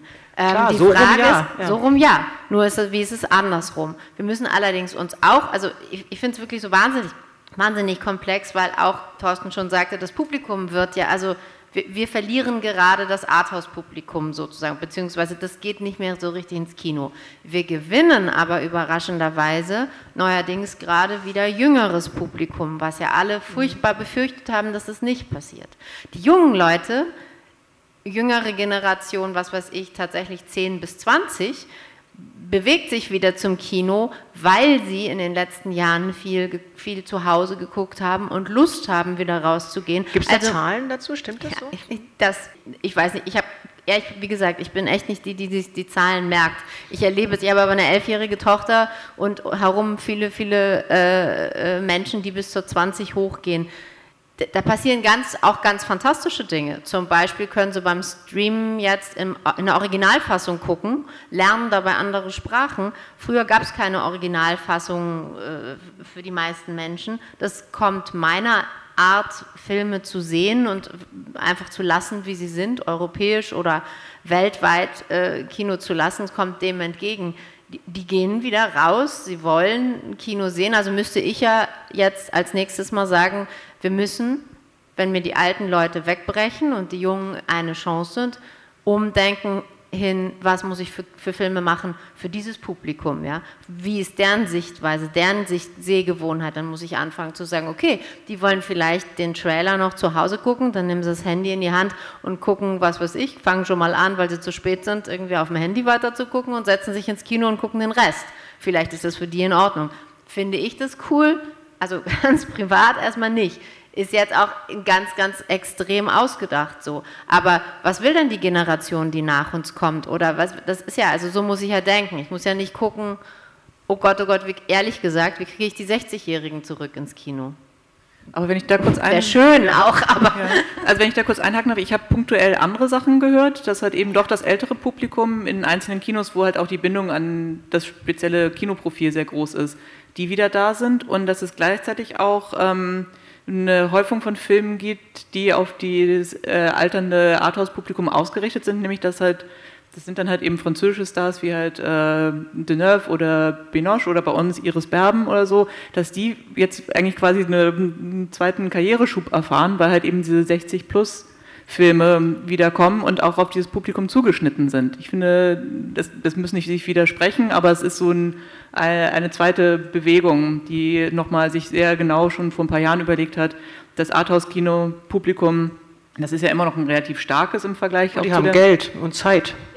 Naja, und sie sind halt auch zahlenmäßig viel größer. Also das sind die Boomer, also die gucken halt irgendwie dann äh, ihre Generation auch, wie sie im Kino altert. Und das finde ich ganz interessant, dass es da auch nochmal ein Bewusstsein für gibt, dass diese Stoffe auch nochmal sehr viel mehr gepusht werden, weil einfach das als belastbarste oder verlässlichste Zielgruppe gilt. Ich habe jetzt auch tatsächlich einen Film in der Finanzierung gerade, der, also das ist das erste Mal, dass ich, dass ich das so höre und miterlebe, so dass es wirklich so ist, dass der Weltvertrieb sagt, wunderbar, können wir genau für diese ältere, also, also ich zähle mich da auch schon mal dazu, ich bin 46, also irgendwie so 46 bis 60, die können das gucken und es ist Young Adult. Das funktioniert. Man muss jetzt nur gucken, wie, wie löst man das optisch auf, weil von der Geschichte funktioniert es und so wollen wir es auswerten. Ob das klappt, also es ist ein sehr erfahrener Weltvertrieb. Ähm, ob das klappt, ich weiß es nicht. Ist wirklich ein neuer Gedanke. Und nun überlegen alle bis hin zu den Kreativen, wie wir das jetzt umsetzen wollen. Die Optik ist ja immer, dass die Alten nicht mehr alt aussehen. ich musste gerade bei deinem, deinem, deinem, Beitrag an The Lost City denken, wo ich interessant fand, mit Sandra Bullock und Channing Tatum, wo ich mich gefragt habe, wer ist denn da die Zielgruppe? Das sind ja Leute wie wir, die die 80er äh, äh, Indiana Jones Filme im Kopf haben und jetzt nochmal ins Kino gehen sollen, um als Erwachsene nochmal so eine Verarschung davon zu sehen. Aber vielleicht gibt es wirklich neue Zielgruppen. Aber ich wollte nochmal auf die Frage, die ich gerade eigentlich stellen wollte zum Thema, was bedeutet das für die Ästhetik? Ähm, kann man das schon sehen? Was sagst du, kann man das schon sehen ähm, an, an den kann man den Film schon ansehen, wofür sie gemacht sind? Ich meine jetzt auch wirklich tatsächlich, weil, ähm, das haben wir ja gerade schon versucht zu sagen, äh, wenn der Film im Kino funktionieren muss, dann funktioniert er vermutlich auch in klein, obwohl vielleicht auch nicht unbedingt und umgekehrt eben auch nicht unbedingt. Ich gucke die nur äh, auf Netflix erscheinenden Filme tatsächlich nicht, weil die mich äh, inhaltlich nicht interessieren. Das sind ja so diese ähm, versuchten Franchises mit äh, Dwayne äh, Johnson oder Gal Gadot und sowas und die halt eben so einen Action-Thriller Agentenanteil immer haben, die finde ich persönlich ähm, völlig an meinen Interessen und Ästhetiken vorbei. Deshalb kann ich da echt irgendwie nichts zu sagen. Ich glaube, wir müssen ähm, uns lösen von der Fokussierung auf, es gibt das Kino, es gibt die Musik, es gibt das Theater. So funktioniert Kunst und Kultur heute nicht mehr. Es funktioniert für viele Institutionen noch so, aber erstmal von der Seite der Rezipientin her hat man ein durch, total durchdrungenes Publikum. Das ist nicht mehr Musik, ist nicht mehr das, was im Fokus ist und so weiter. Musik ist ambient. Äh, Kino oder Filme nehme ich an Orten wahr, wo ich vielleicht gerade bin. Auf aus meinem Display auf meinem Handy und äh, ich gehe ins Kino oder ich schaue es irgendwo zu Hause oder was auch immer. Es ist losgelöst. Es ist viel offener, viel durchdrungener. Und ich glaube, diese Fokussierung auf, wie halten wir Institutionen als singuläre Institutionen, wird mit der Veränderung, die ich zumindest im kulturellen und Kunstbereich wahrnehme, auch im Medienbereich wahrnehme, nicht mehr gerecht. Deshalb wäre das spannend zu überlegen, wie können wir solche, oder wie kann man dann als Institution solche Entwicklungen erstmal mitnehmen. Das Zweite ist, nur ein Satz bitte noch, wir leben in einer Filterwelt. Und diese Filterwelt, äh, Instagram, fast alle haben Instagram und alle Filter sind irgendwie gleich. Und das Gleiche funktioniert bei Bildbearbeitungsprogrammen und so weiter. Das war nämlich die Demokratisierung funktioniert dazu, dass ganz brechtisch, gedacht, die Produktionsmittel in den Händen der Konsumentinnen liegen. Und dann fängt man an zu produzieren und zu machen. Und das ist bei den Filmen, auch bei neuen Filmstarts und so weiter, immer so, hat es einen Look, den ich kenne. Und dann funktioniert das. Hat es bei Musik, äh, Musik hat das Intro verloren über wie Spotify. Es gibt kaum noch Intros, man hat Musik, die unter drei Minuten geht und das hat eine Mustererkennung. Und das ist etwas, mit dem wir uns auch konfrontieren müssen, dass es eben für Filme zutrifft. Und ein großartiger Regisseur wie Niklas Winding Refn hat eine der herausragendsten Serien gemacht der letzten Jahre aus meiner persönlichen Perspektive, Too Old to Die Young, bei Amazon platziert. Und das sind Spielfilme, die er als Serien macht und es endet mit 20 Minuten in der letzten Folge. Auch das ist noch möglich, das ist weniger da, das ist auch nicht war überhaupt kein Erfolg, aber man hat es sich da gegönnt. Aber dieser Aspekt der Mustererkennung und des Wiedererkennens, des schnellen Wiedererkennens, ist etwas, was Konsum und Erfolg heute schon auszeichnet. Was? Es gibt schon, also, es gibt schon eine Frage. Ich hätte so gerne noch was dazu gesagt, aber wir haben ja noch ein bisschen Zeit. Also wenn das eine dringende Frage ist, dann bitte.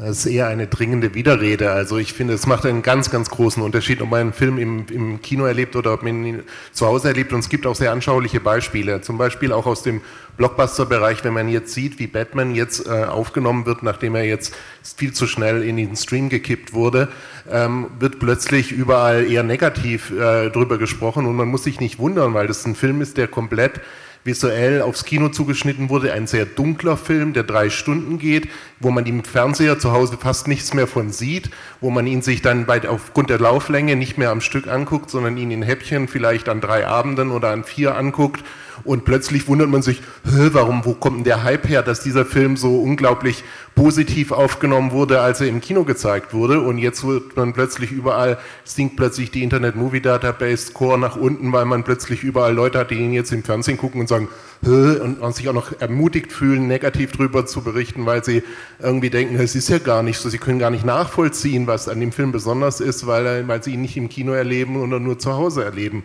Und die, gerade das Beispiel, was du gesagt hast, Too Old to Die Young, ist auch ein sehr, sehr gutes Beispiel. Das ist sicherlich die innovativste Fernsehserie der letzten zehn Jahre, die von Amazon so versteckt wurde, weil sie sich so geschämt haben, weil sie auch anti-serienmäßiges äh, äh, Erzählen ist, was dort stattfindet, dass es, obwohl es ein reines Amazon-Original ist, nicht unter den Amazon-Originals gelistet wurde und zum Start nicht mal in dem, in dem, im Stream auftauchte, sondern man hat die Serie nur gefunden, wenn man die auf Suche Too Old to Die Young eingegeben hat. Als bald es dort zu einem Besitzerwechsel kam, in dem Zeit bei Amazon und die neuen Produzenten gesagt haben, das ist genau das, was wir nicht zeigen wollen. Ähm, und deswegen gab es diese Serie wirklich nur, wenn man danach gesucht hat. Auch da vielleicht auch nochmal ein Beispiel zu diesen Algorithmen-Themen, die man gesagt hat, was da Empfehlungsmanagement ist, das ist ja Hanebüchen, was einem da vorgeschlagen wird zum Teil. Und gerade Netflix ist in der Beziehung noch sehr, sehr viel schlechter unterwegs, als es bei Amazon Prime beispielsweise der Fall ist oder ähnlichen Sachen. Man muss sich durch einen Wust von falschen Empfehlungen durchkämpfen zu den Sachen, um was zu finden. Und man bekommt immer die gleichen 30, 40 Titel angezeigt und man bekommt immer auch unter den schlimmsten Voraussetzungen bricht einen Netflix Original wie Don't Look Up äh, nach zehn Minuten ab und man muss trotzdem jetzt damit rechnen, dass man über Wochen hinweg die Leiste anbekommt, äh, angezeigt bekommt. Ähm, die, äh, so, du hast dir Don't Look Up angefangen anzugucken. Hier gibt es ähnliche Filme, die so sind. Ähm, das, scheint ja, das scheint ein richtiger Streaming-Kummerkasten hier zu werden. Das ja, ja, also furchtbar. Ich, ich also, würde, ja, ich würde auch gerne, also ich, es gibt noch so viele Sachen, die wir dazu sagen können, aber ich habe gesehen, also jetzt, du wolltest gerade noch was sagen und dann gibt es wieder eine Frage aus dem Publikum und ich habe auch noch ein paar, aber hinten gibt es auch, es wird wild, gut, aber... Es ist gar nicht lang, ich wollte nur sagen, dass es schon eben, da wollte ich ein bisschen widersprechen, so ganz egal ist es eben wirklich nicht, weil die Filme eben schon auch unterschiedlich. Ähm, ähm, also ich persönlich gucke keine Serien, ich kenne da den Vergleich einfach nicht. Ja? Das hat andere Gründe, weil ich irgendwie zu schnell addicted bin von allen möglichen und wenn ich anfange, dann würde ich irgendwie keine Zeit mehr für andere Sachen haben. Aber bei den Filmen muss ich schon sagen, es gibt, äh, ich sehe sowohl ästhetisch als auch inhaltlich ähm, ähm, Unterschiede. Wenn wir bei Don't Look Up sind, ich habe den zu Hause auf dem Beamer geguckt, es war erschreckend, wie, wie schwach der Film technisch war. Also wenn die Raketen los waren, dann denkst du, mein Gott, hat das jemand ein Amateur gemacht oder so. Das kann bestenfalls auf dem, TV, äh, auf dem Fernseher funktionieren. Auf der Leinwand, sorry, einfach nicht. Das ist, wo die die 100 Millionen ausgegeben haben, keine Ahnung, wahrscheinlich wirklich nur für den Cast. Aber das ist, äh, das ist definitiv für einen Streamer produziert und eben nicht fürs Kino. Ja? Deswegen, ähm, aber es ist natürlich auch gleichzeitig für mich, ähm, das ist gar nicht nostalgisch. Ich denke, dass sozusagen das soziale Erlebnis Kino dann, wenn es eben aber auch fu funktioniert, also wenn die Kinos selber, wie sie aufgestellt sind, dieses Erlebnis auch zulassen. Ja, das ist manchmal nicht gegeben. Also wenn irgendwie in einem Film in der Mitte eine halbe Stunde nochmal Werbung, also nicht eine Pause gemacht wird oder die Werbung dauert 50 Minuten, mein Gott, dann habe ich auch nicht mehr so viel Lust drauf. Aber ähm, wenn es richtig funktioniert, dann ist dieses Kinoerlebnis schon eine, eine, nicht nur von der Qualität, von der Größe, sondern eben auch als soziales Ereignis etwas, was so nicht ersetzbar ist. Und ich denke, an der Stelle holen wir die Leute auch zurück. Also ich ja. denke, wir brauchen einfach noch, wir brauchen halt einfach noch ein bisschen Zeit. Ich glaube nicht, dass wir als Kino, weil die Frage von war, was wir machen können, ich glaube gar nicht, dass wir als Kino oder als Kulturwirtschaft jetzt so viel machen können. Ich glaube, das wird sich durch ganz normale persönliche Erlebnisse verändern. Irgendwann wird, werden die, auch die ängstlichsten Leute werden entscheiden müssen, ob sie, jetzt werden 10.000 Hochzeiten nachgeholt. Die werden entscheiden müssen, gehen sie zur Tochter, zur Hochzeit ihrer Tochter oder bleiben sie zu Hause. Gehen, gehen sie, ins Kino. Gehen, ja, oder gehen sie zum Abiball oder andere Sachen. Es wird, irgendwann werden wir eben eben mit diesem Virus wieder leben müssen und werden dann ganz normal mit umgehen müssen, wie mit anderen Sachen auch. Es hat sich ja auch abgeschwächt, es ist nicht mehr der Killer-Virus inzwischen. Und ich glaube, wenn das durchgeht, dann werden wir auch, auch die älteren Leute und die sehr vorsichtigen Leute auch wieder zurückbekommen und dann werden wir auch mehr Situationen haben, wo Kino als soziales, kulturelles Ereignis eine Größenordnung hat, die die einen Film eben auch anders erlebbar macht. Natürlich muss ich nicht, mich nicht jedes Mal freuen, wenn neben mir irgendwie ein dicker Typ mit Popcorn zu laut ist oder so. Das, ist dann, das macht das Erlebnis weniger, aber dass es ein gemeinschaftliches Erlebnis ist und dass man dafür auch ein bisschen was ausgibt gibt und abends wegzugehen, äh, das erlebe ich zum Beispiel mit meiner vierjährigen Tochter, die einfach heiß drauf ist, ins Kino zu gehen. Ich erlebe das bei meinen Söhnen, die eben auch das nutzen, um mal jemanden auszuführen, irgendwie, dass sie ins Kino gehen. Da sind wir, glaube ich, alle einer Meinung. Also wir, ja. sind, wir sind ja alle, das, genau das finden wir ja, glaube ich, alle. Und ich wollte auch nochmal sagen, ganz klar, dass gemeinschaftliche Erlebnis nicht nur, dass wir zusammen in diesem kulturellen Ort sind, sondern ich finde ja auch immer super wichtig, dass wir mit Fremden im Dunkeln in diesem Ort sind, dass wir deswegen also quasi anders rezipieren, weil wir quasi auch in so einer, in so einer vorsichtigen Situation sind. Es kann ja was passieren. Wir sind im Dunkeln alleine mit Fremden und deswegen glaube ich, dass wir auch viel mehr wahrnehmen und aufnehmen. Und ich glaube, dass das auch, also auch in der Erzählweise äh, bedacht werden muss. Also wenn ich das fürs Kino mache, dann heißt es, die, das trifft die Leute stärker. Ne? Als, wenn, als wenn sie das durch den, als wenn sie das zu Hause im sicheren Umgebung, im Hellen sich irgendwo anders angucken. Ne? Also ich will das auch, glaube ich, nochmal zurücknehmen. Du hast natürlich eigentlich recht, was was ich vorhin gesagt habe, das betrifft dann, also das kannst du immer machen, wenn du ganz, wenn du den Film im besten Sinne, im qualitativ hochwertigsten Sinne hinstellst, ist das, was, was, was Thorsten gerade sagt, was passieren kann, dann kannst du ihn im Kino gut gucken, kann es immer noch sein, wie bei Batman, dass er wahnsinnig dunkel ist und das bringt überhaupt keinen Spaß auf dem, auf dem kleinen Bildschirm, das zu machen. Das heißt, wir werden wahrscheinlich keine Filme entwickeln können, die für alle Plattformen gleich gut sind. Äh, vor allem, also Entschuldigung, vielleicht schon, wenn wir in die, äh, äh, wieder im, in, die, in die Maschine reinwerfen und gucken, wie muss man es machen, dann ja. Aber wenn ich da so. ja Kinoversion, ähm, vielleicht, Version vielleicht, so. genau. Aber das kann sein. da hinten noch eine Frage und dann bist du gleich dran, Hanna. Aber da hinten war, glaube ich, auch gerade jemand, der schon sich gemeldet hatte. Ich weiß nicht mehr. Ach so, das kommt, ihr kommt alle dran. Ich, ich bin jetzt nicht der ganz hinten oder die ganz nee, hinten, aber ich hatte mich auch schon gemeldet. Ja, äh, ich möchte mal kurz in die, in die Diskussion bringen. Also Thorsten hat es ja schon gesagt, natürlich, es ist so, dass die, das Arthouse-Publikum äh, momentan äh, nicht so zurückkommt und äh, du hast die Hoffnung ausgedrückt, dass das wieder passiert ist. Äh, das, das finde ich auch, äh, die Hoffnung haben wir alle. Ich möchte noch mal ins Gespräch bringen, Mainstream-Film. Wir haben jetzt über Batman gesprochen oder auch über, über äh, James Bond. Die sind tatsächlich ja ins Kino gekommen und haben auch Publikum, aber es gibt ja auch im Mainstream-Bereich, will ich noch mal anmerken, gab es auch einige Filme, die nicht ins Kino gekommen sind. Wir alle wissen, was Disney für eine Marktmacht hat und da tut sich halt auch gerade sehr viel. Also die, die sag mal, diese Monopolisierungen äh, und äh, Konzentrierungsprozesse, äh, die werden wahrscheinlich weiter zunehmen. Also was ich damit sagen will, auch das Mainstream-Kino ist ja nicht gesichert sozusagen, sondern ähm, also wenn, jetzt, wenn ich jetzt höre, junges Publikum geht wieder ins Kino, das ist würde ich mal ein bisschen in Frage stellen, ob das wirklich schon so, dass man das so sagen kann. Es, ist, es wäre ja schön, wenn das auch klappt. Darum muss es natürlich gehen, aber die Kinos überleben ja in der, in, in der Gesamtheit weiterhin durch Mainstream-Angebot. Äh, Arthouse wollen wir alle, glaube ich, gerne, aber nur mit Arthouse wird es nicht funktionieren, gerade in kleineren Orten. Also das ist ja ganz klar, äh, da, äh, da, wird's, da, wird, da werden die Mainstream-Filme eine Bedeutung haben, nur die Gefahr ist natürlich, dass, äh, dass äh, da viel mehr jetzt wegbricht im Streaming. Das, das Streaming ist ein Markt und Kino ist natürlich auch zum Teil ein Markt, aber ich glaube, es muss da viel stärker noch auf öffentliche Förderung hin, hinauslaufen, sonst äh, werden wir das Kino, das Kino so nicht mehr in der Gesamtheit erhalten können. Das nur mal so als Stichwort. Ja. Das muss es, glaube ich, immer mehr Förderung, aber dann gibt es da hinten noch, genau, vielleicht erst ganz hinten und dann der Mann mit Hallo, ich muss erst mal sagen, dass ich wirklich ein bisschen schockiert bin, wie oft hier auf diesen Panels Adorno irgendwie affirmativ gewendet wird und wie hier Brecht für irgendwelche neoliberale Verschwimmungen zwischen Konsumption und Produktion herhalten muss oder für so eine Kommodifizierung des Sozialen in Dienst genommen sein werden soll. Das finde ich ganz schön ekelhaft. Ähm, ich kann auch mit diesem Technikpositivismus wenig anfangen. Ich verstehe nicht, warum man jetzt Algorithmen für sich nutzbar machen soll und warum wir jetzt noch näher ans Publikum ran, beziehungsweise ins Publikum rein, am besten in ihr Begehren reinschauen sollen, weil so eine essentialistische Vorstellung von Begehren ist ja totaler Quatsch. Das wird ja in die Monade reingestanzt, wenn man bei, bei Adorno bleiben. Oder eben also Begehren bildet sich ja heraus. Das ist ja, wir begehren ja, was andere begehren, um jetzt mal Caroline Emke zu zitieren. Also das liegt ja nicht in uns drin, das wird ja geformt. Da muss man also was setzen. Da würde ich also viel eher mal nach dem Begehren der Filmemacherinnen fragen. Wir sind nämlich keine Erfüllungsgehilfen.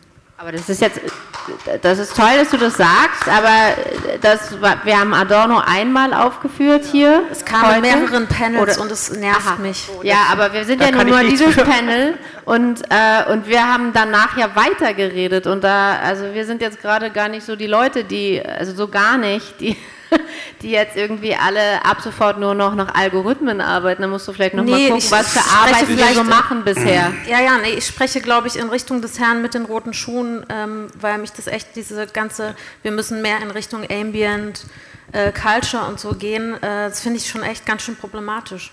Ja, es ist wunderbar. Ich danke dir sehr für deinen Beitrag, weil du sehr deutlich zeigst, ähm, wenn du eine Haltung haben willst, musst du zuhören. Es tut mir leid, du hast mir nicht zugehört, was ich gesagt habe. Du entdifferenzierst einen diskursiven Raum und verengst ihn auf etwas, was du dein Meinungsklima ist. Und das ist nichts Produktives für die Diskussion. Ich möchte aber gerne auf dich antworten, weil du ja Themen genannt hast und dich damit nicht stehen lassen, weil das ist deine Haltung, Befindlichkeitskultur gegen Meinung. Ähm, Erstmal zu Adorno. Wenn der Adorno, ich hoffe, du kennst den Aufsatz, kann das Publikum wollen, dann geht es nämlich genau darum, in, zu was ist das Publikum in der Lage und wie funktioniert überhaupt Begehrensökonomie bei denjenigen, die Medien nutzen, kulturindustrielle äh, Produkte nutzen. So, und da geht es genau darum, dass eine Einheitskultur sozialisiert wird durch Konsum. Ja, Konsum ist per se etwas, was in einem kapitalistischen System nicht äh, im Rahmen der Bildung erstmal funktioniert. Konsum ist erstmal ein strategisches Moment, Produkte, Waren und so weiter zu verkaufen. Das ist das Erste.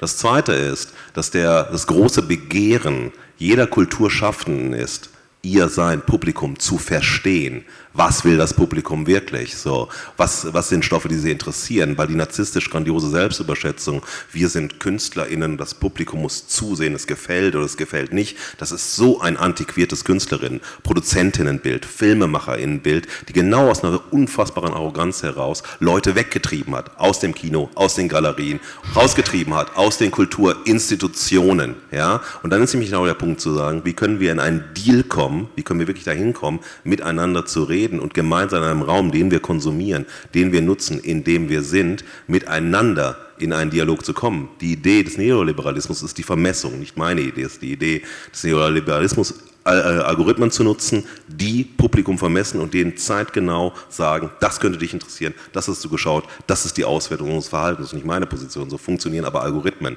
im Kontext des Neoliberalismus. Also auch da bitte zuhören, wem du Positionen zuschreibst. Da können wir die Privatfehde ein kleines bisschen verschieben. Das ist keine Privatfehde, das sind nee, Punkte, die eine, vorgebracht worden bevor sind. Bevor es eine wird, meine ich jetzt nur.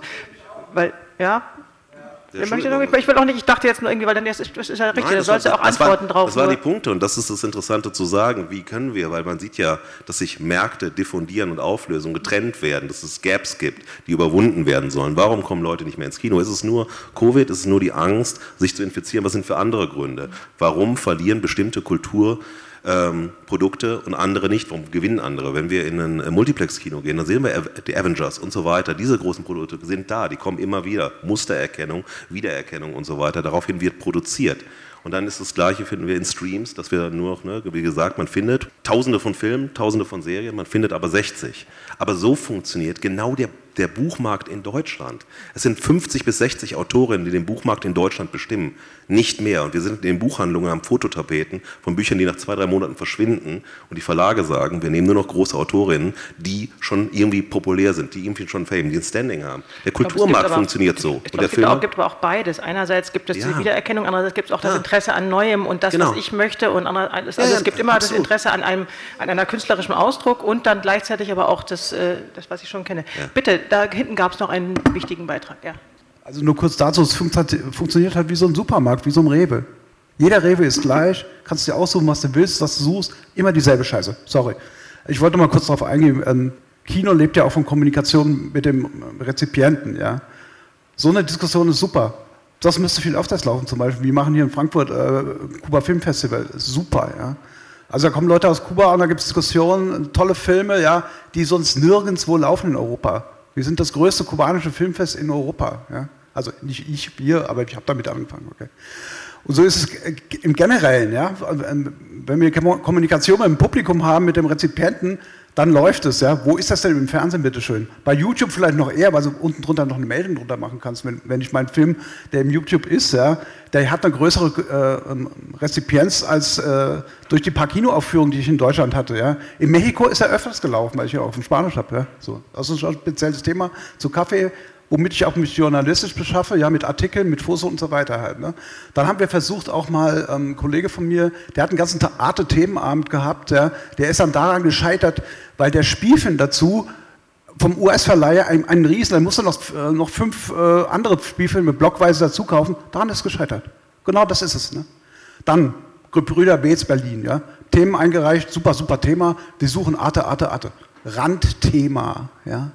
Dieses Wort Randthema, ja, das ist genau das, was das Publikum interessiert und nicht irgendeine Scheiße, was weiß ich, auf dem Mainstream uns vorgegaukelt wird von Hollywood oder sonst was halt. Ja. Darauf müssen wir mal eingehen. Ja. Ich glaube tatsächlich, Entschuldigung, da, darf ich da ganz direkt drauf, weil dieses mit den Randthemen, das ist tatsächlich vielleicht etwas, wo wir wieder ansetzen können.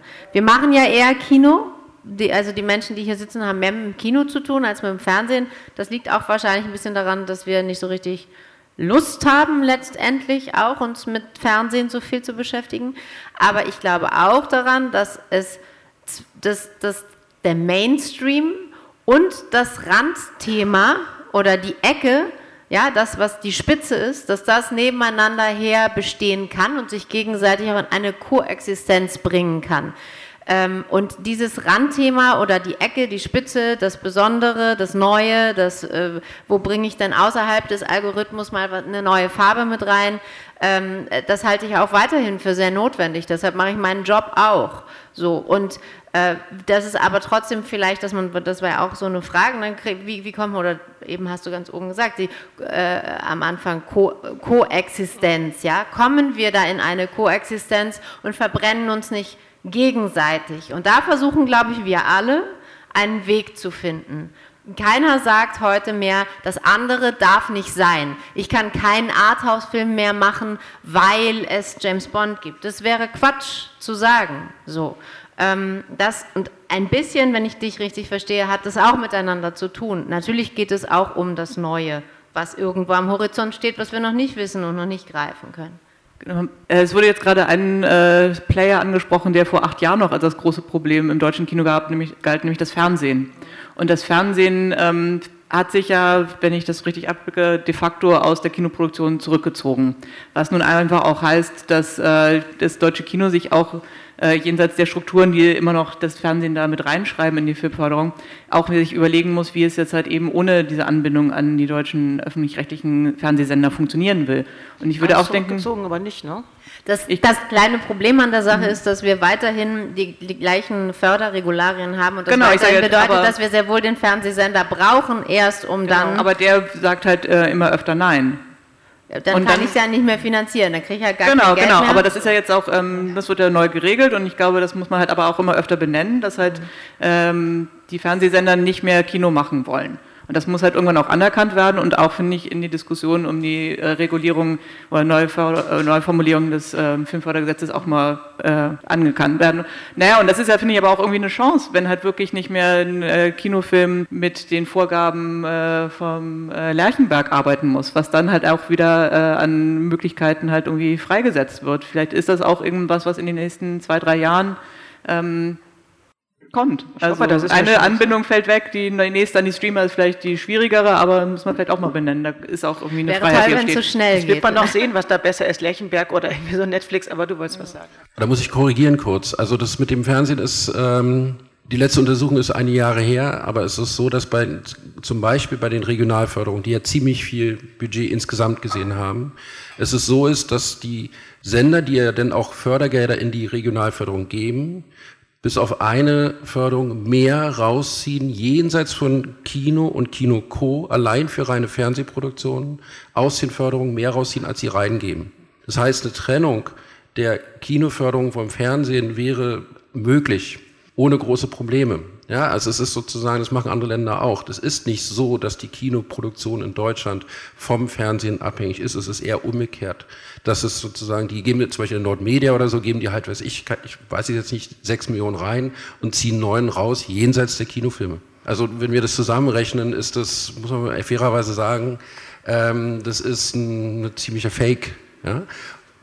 Du sagst, du weißt da mehr als ich. Also ich meine, ich, ich weiß es wirklich nicht, aber ich habe immer gedacht, das sei so, dass man sei auch von dem Fernsehgeld abhängig, weil halt es so schwierig ist. So wird es mir oft kolportiert. Also das ist nicht so. Nein, das ist anders. Du, du, du, hast die Problematik nicht unbedingt wegen der Summen, sondern weil die, die Förderregularien derzeit noch das so auch, aufgestellt ja. das auch, sind, genau. dass du diese Schritte so gehen musst, sonst genau. kriegst du den Film halt gar nicht von der Regionalförderung mhm. gefördert. Es geht nicht darum, wie viel du da irgendwie reingepackt bekommst oder mhm. nicht. Naja, es steht, nein, drin, nein, steht drin, du brauchst jetzt sagen wir mal 20 Prozent äh, äh, nicht geförderten Anteil, genau. der in Deutschland in der Regel nur aus dem Fernsehen kommt. Ja, also Natürlich. klar, wenn ich den auf der Tasche hätte, dann könnte ich es selbst reinpacken, mhm. das ist klar. Und wenn wir uns davon lösen können, darauf will ich einfach nur mal hinaus, wenn das so wäre, dass wir uns wirklich davon lösen könnten, dann wäre das tatsächlich zumindest mal ein Baustein, mit dem man dann ganz anders umgehen könnte, ganz bestimmt.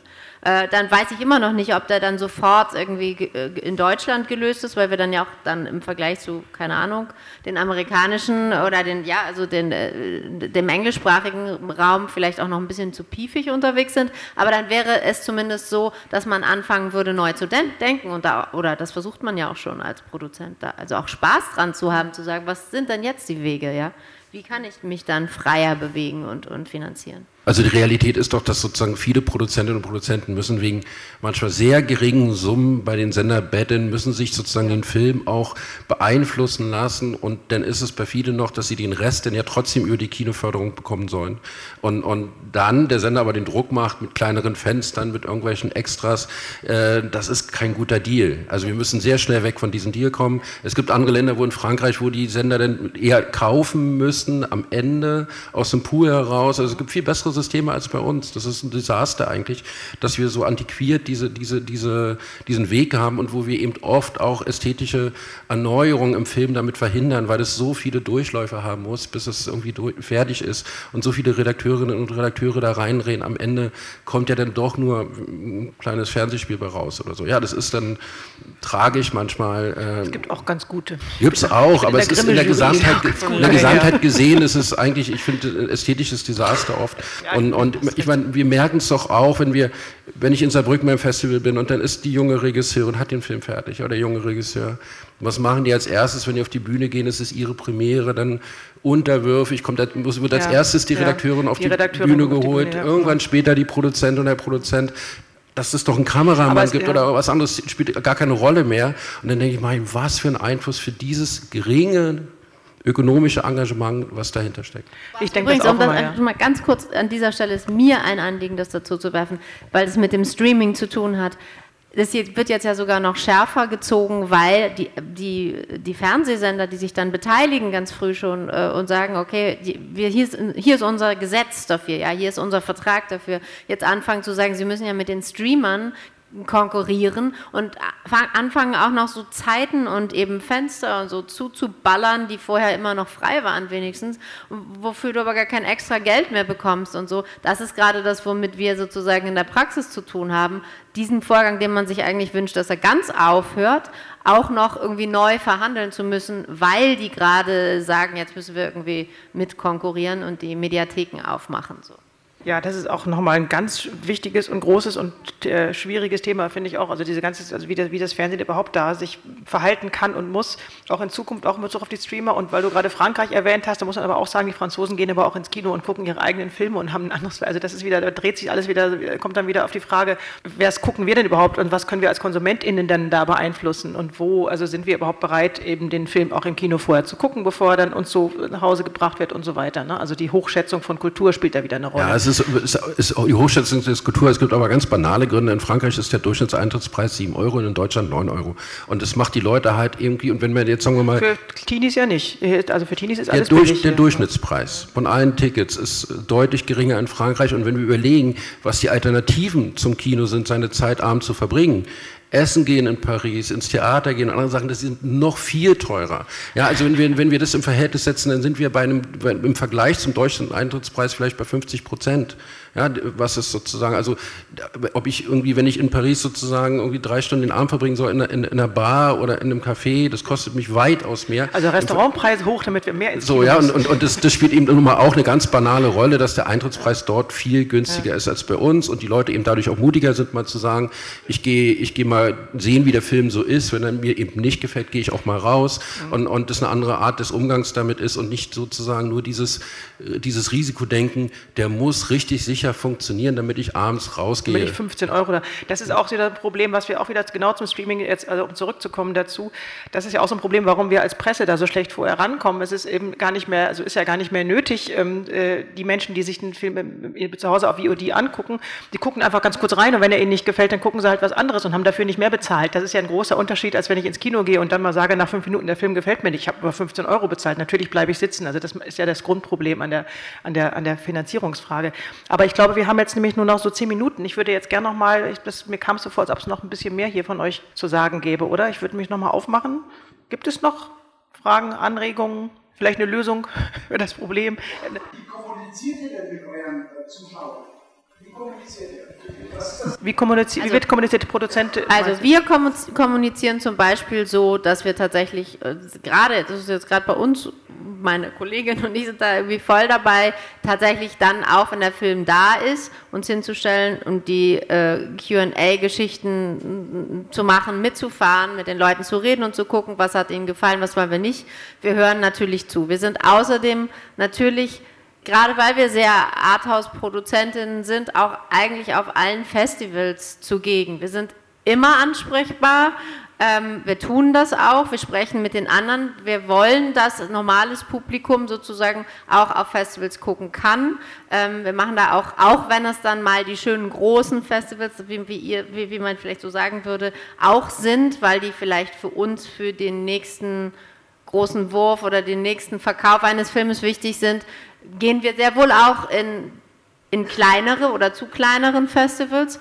Und äh, das ist das, was ich tun kann. Ich kann nicht in der Entwicklung eines Buches mich hinstellen und da dich fragen, wie soll ich es machen. Dafür habe ich dann zu viele Meinungen.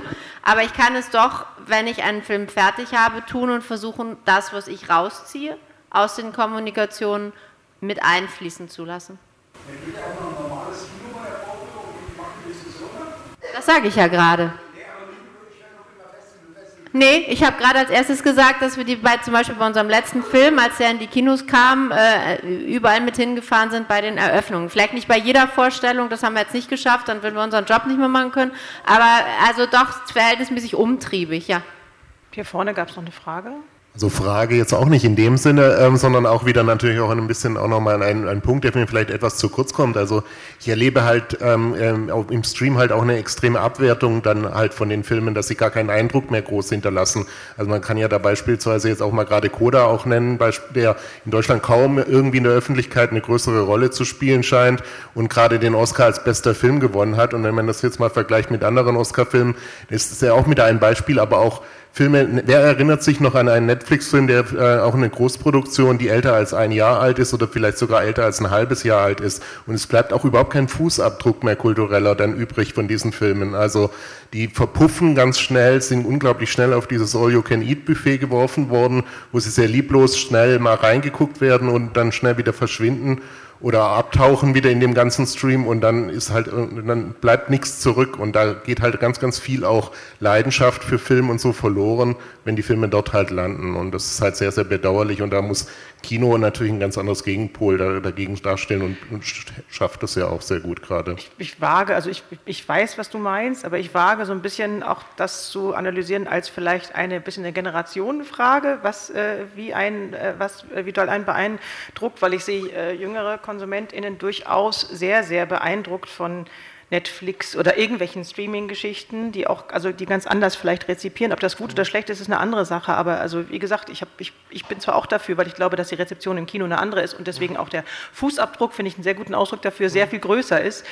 Aber es ändert sich halt tatsächlich. Also ich glaube, dass da auch eine große, eine, große, äh, eine große Folge bleiben kann oder eine große Konsequenz von einer anderen Produktion bleiben kann, wenn das, ähm, das ist einfach nur wir, die wir die größten emotionalen Erfahrungen mit Kino gemacht haben, glaube ich. Ja, wo so. siehst du denn jetzt junge Leute noch über einen Netflix-Film, der ein Jahr alt ist, reden? Also da redet doch niemand drüber ja, mehr. Ja, also da kann ich auch wieder nur, meine Privatempirie haben wir ja alles ein bisschen angebracht und unsere Kinder, die reden auch immer alle drüber. Aber, ja. Wenn wir nur noch fünf Minuten wahrscheinlich jetzt haben, wollte ich einen Aspekt schon nochmal anschieben. Ja? Ähm, und zwar ist es so, weil das geht ja auch um die Frage Koexistenz und, und wie ja. die Sachen nebeneinander bestehen. Ähm, wir haben seit letzte Woche eine Entscheidung der Kulturministerin in Deutschland, dass genau, aus Mitteln der Kultur mehr Geld in die Serienproduktion äh, oder Filmproduktion der Streamer inklusive Fernsehen investiert wird aus Kulturgeldern als äh, äh, für den Kinofilm. Wir haben die Situation, dass allein aus diesem GMPF äh, Amazon und Netflix die letzten Jahre jeweils mehr als 10 Millionen Euro bekommen haben. Das ist mehr als die gesamte Verleihförderung in Deutschland zusammen. Ja, das muss man auch mal so. Wir haben hier auch einen relativ ungleichen Kampf. Ich würde ja manchmal mir einfach wünschen, dass es einfach ein ganz normaler Kampf wäre und, und man sich da auseinandersetzen könnte und nicht noch das zusätzlich verzerrt wird. Ein totaler Skandal, dass wir, dass, dass sozusagen dieser Bereich, der, der also wozu macht man eine Förderung? Man macht eine Förderung, um zu regulieren, dass wir vielleicht einen eigenen Sprachanteil, kulturellen Anteil haben, dass sozusagen Produzentinnen und Produzenten in Regionen in einem Land gefördert werden. Aber das ist ja bei den Streamern durch die 30-Prozent-Regelung der EU ja schon längst passiert. Wozu muss in einen vollen Markt noch, noch wo, wo die Teams voll sind, wo abgeworben wird von Filmproduktionen, dass Teams rüberkommen sozusagen in, in die Serienproduktion, in die, in die Streamerproduktion, wo nur noch Teams aus anderen Ländern gezogen werden, damit sie sozusagen das bewältigen können. Wozu muss in einen solchen Markt noch so viel Geld aus staatlichen Kulturgeldern reingegeben werden, anstatt, also manchmal würde ich, würde ich, mir wünschen, dass es diese Förderung ehrlich gesagt gar nicht mehr gibt. Ja? Und, und, dann würde man vielleicht halbwegs normal arbeiten können und nicht noch mit einer zusätzlichen Verzerrung dieser, dieser ganzen Situation zu tun haben. Aber wir, wir preaching to the choir. Also ich bin natürlich total deiner Meinung, sind wir alle, aber da sind wir leider, glaube ich, alle die falschen AnsprechpartnerInnen, weil da müsste man jetzt die Politik fragen. Ich hatte das, wie gesagt, fast ja gesehen, auf, auf Top 2 meiner Liste, diese Frage, weil ich weiß... Das, ich weiß, das wollte ich noch mal reinbringen. Ja, ja, nee, das ist auch wichtig und das ist aber die Frage, äh, die können wir jetzt stellen, wozu aber wir haben leider, also ich, oder ich weiß nicht, ob einer von euch zufällig BKM irgendwie. Ich wollte, erklären, ich, wollte, ich wollte, jetzt gar nicht das als Beschwerde, ich wollte nur kurz erklären, dass, dass wir, wir haben halt einfach trotzdem einen relativ verzerrten Wettbewerb. Was ich vorhin meinte, wir haben mit, mit, mit Konkurrenten zu tun, die ein, ein, ein, ein Modell machen, was sozusagen Minus macht, aber es aus spekulativen Geldern sich leisten kann. Das ist schon ein ungleiches Verhältnis, weil wir das in derselben Form nicht machen können. Dann merken wir das sozusagen, dass in diese, in diese Konkurrenz, die ich auch gerne annehme, die ist da und manchmal kann es auch Partnerschaft und Auseinandersetzung sein, obwohl ich auch ehrlich gesagt muss, nach unserem Treffen mit Netflix danach wird sich wirklich duschen. Das ist nicht schön. Ja, das ist auch eine, eine andere Art von, wie man redet und eine Psycho erinnert dich mehr an Scientology anstatt irgendwie jemand, der normal im Film arbeitet. Und, und es ist, äh, äh, aber dass es sozusagen zusätzlich noch verzerrt ist, das ist schon eine Sache und ich meine, im Gegensatz zu diesen Firmen zahlen wir hier Steuern. Das ist schon auch äh, ähm, unglaublich, dass, ich will jetzt nicht jammern, aber wir haben mit einer unglaublichen Konkurrenz zu tun, wo normale wirtschaftliche Faktoren außer Kraft gesetzt sind. Und mich natürlich ärgert es mich oft, wenn in bestimmten Medien, auch manchmal bei, bei Filmkritikerinnen oder anderen Journalisten, sozusagen diese Coolness äh, sozusagen der Streamer hervorgehoben wird, wenn, wenn, ähm, wenn wir als altbacken dargestellt werden, weil wir vielleicht ich meine, wir machen auch alle unsere Filme online, so ist es ja nicht. Wir haben auch einen Kanal, wir arbeiten auch in der Richtung, aber wenn das sozusagen das, Be das Bestehen aufs Kino als so nostalgisch dargestellt wird, das ist es gar nicht. Das ist sozusagen für viele Filme eigentlich Gut, Covid ist eine andere Situation, aber eigentlich die Lokomotive, dass diese Filme eine Wahrnehmung haben. Äh, es ist für viele Filme auch der Großteil der Einnahmen, die, die, die, er, die er macht. Und, und ähm, das wird so immer unterschätzt, als wenn es sozusagen so, so ein, irgendwo so ein altes Ding wäre. Das ist es gar nicht. Wir haben jetzt mit einer besonderen Situation zu tun. Wir hoffen, dass wir die lösen können.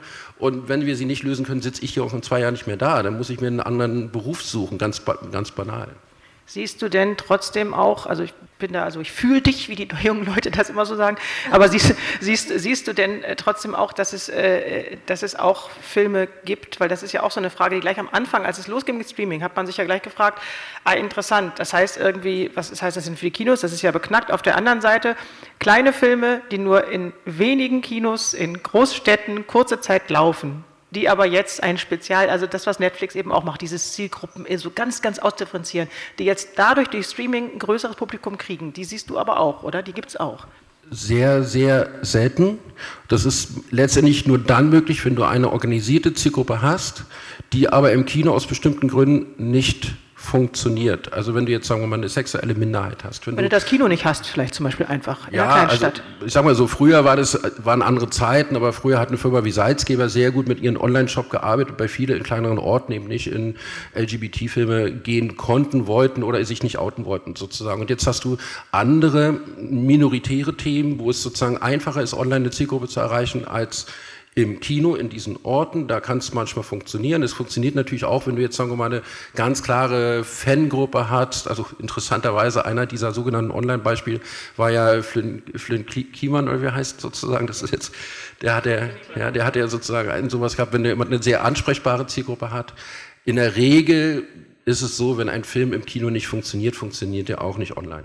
Ganz klar. Also wir sehen auch oftmals bei ziemlich jedem Film kannst du zum Prozentsatz sagen, okay, das ist so und so viel. Und ich, da wir als Neue Vision, muss ich sagen, wir haben ja eine Statistik in allen Größenordnungen im Film. Also wir haben von Monsieur Claude bis Odia bis was ich was, wir haben ja alle Filme, sehr unterschiedliches Spektrum, auch Dokumentarfilme und wir sehen ja die Vergleiche. Und ich habe bei uns selten erlebt, dass ein Film, der gefloppt ist im Kino, auf einmal online mega läuft. Das ist Ich meine gar nicht floppen, ich meine jetzt wirklich nur die Filme, die wirklich sowieso nur von vornherein auch für eine ganz kleine kleine Auswertung nur hatten. Das ist ja dann nicht floppen, sondern die sind dann gelaufen, aber sie haben ja dadurch, können sie ja länger nachwirken, oder nicht? Danach können sie dann eben noch länger laufen. Na, natürlich ist es unser Anspruch, dass jeder Film, nicht, äh, den wir rausbringen, nachher nicht verloren geht. Und ist klar, dass er nach einer Weile aus dem Kino raus ist. Und natürlich ist es fürs Gedächtnis, auch fürs kulturelle Gedächtnis, dass Leute sich damit auseinandersetzen können, auch wichtig, dass er noch vorhanden ist. Also bei uns ist es zum Beispiel so, dass wir, wir selber wissen, dass zum Beispiel bei der DVD früher das Bonusmaterial eigentlich niemand interessiert. Trotzdem machen wir es so schön, wie es geht, damit die Filmemacherinnen nachher äh, äh, was in der Hand haben, weil es ja auch für die Zukunft für sie was, das ist eben, ja, das wird sie schön haben und es soll auch irgendwie all diese Sachen drin haben, ob zu viel genutzt wird oder nicht. Das, ist, das gehört sicher dazu und deswegen wollen wir natürlich auch, dass die Filme dann auch online sichtbar sind und dass wenn jemand mal nacharbeiten muss und nachholen möchte, dass die noch da sind. So viele Themen, so viele Filme. Gibt es noch abschließende Worte vielleicht von einem von euch? Weil wir müssen nämlich jetzt langsam, beziehungsweise müssen schnell Schluss machen. Wollt ihr noch irgendwas dazu bei, dazu noch irgendwie was, nochmal die Lösung bringen oder der Lösung näher kommen? Wir haben jetzt, glaube ich, viele, äh, wir haben, glaube ich, viele Fragen eher vertieft, als jetzt ähm, aber zu beantworten. Aber das ist eigentlich auch klar. Das Thema ist wirklich zu komplex. Ich hoffe auch auf neue Regularien. Also ich hoffe, dass sich das Filmfördergesetz, dass, dass wir uns alle dahingehend, dass angepasst wird, dass, dass die Finanzierung anders ist. Und ich hoffe, dass wir KonsumentInnen, das habe ich jetzt auch nochmal mitgenommen, auch, ähm, dass uns das bewusst ist, wie wir konsumieren. Das muss ein bewusstes, muss ein bewusster Konsum sein von Filmen, glaube ich glaube ich, ganz wichtig. Ja. Und ähm, ja, also ich kann mich nur bedanken für diese wirklich großartigen, vielen tollen Idee, Ideen von euch und, äh, und Beiträge. Ähm, ich werde da noch lange drüber nachdenken. Ich hoffe, ihr auch. Äh, an euch auch vielen Dank für eure Fragen. Dankeschön.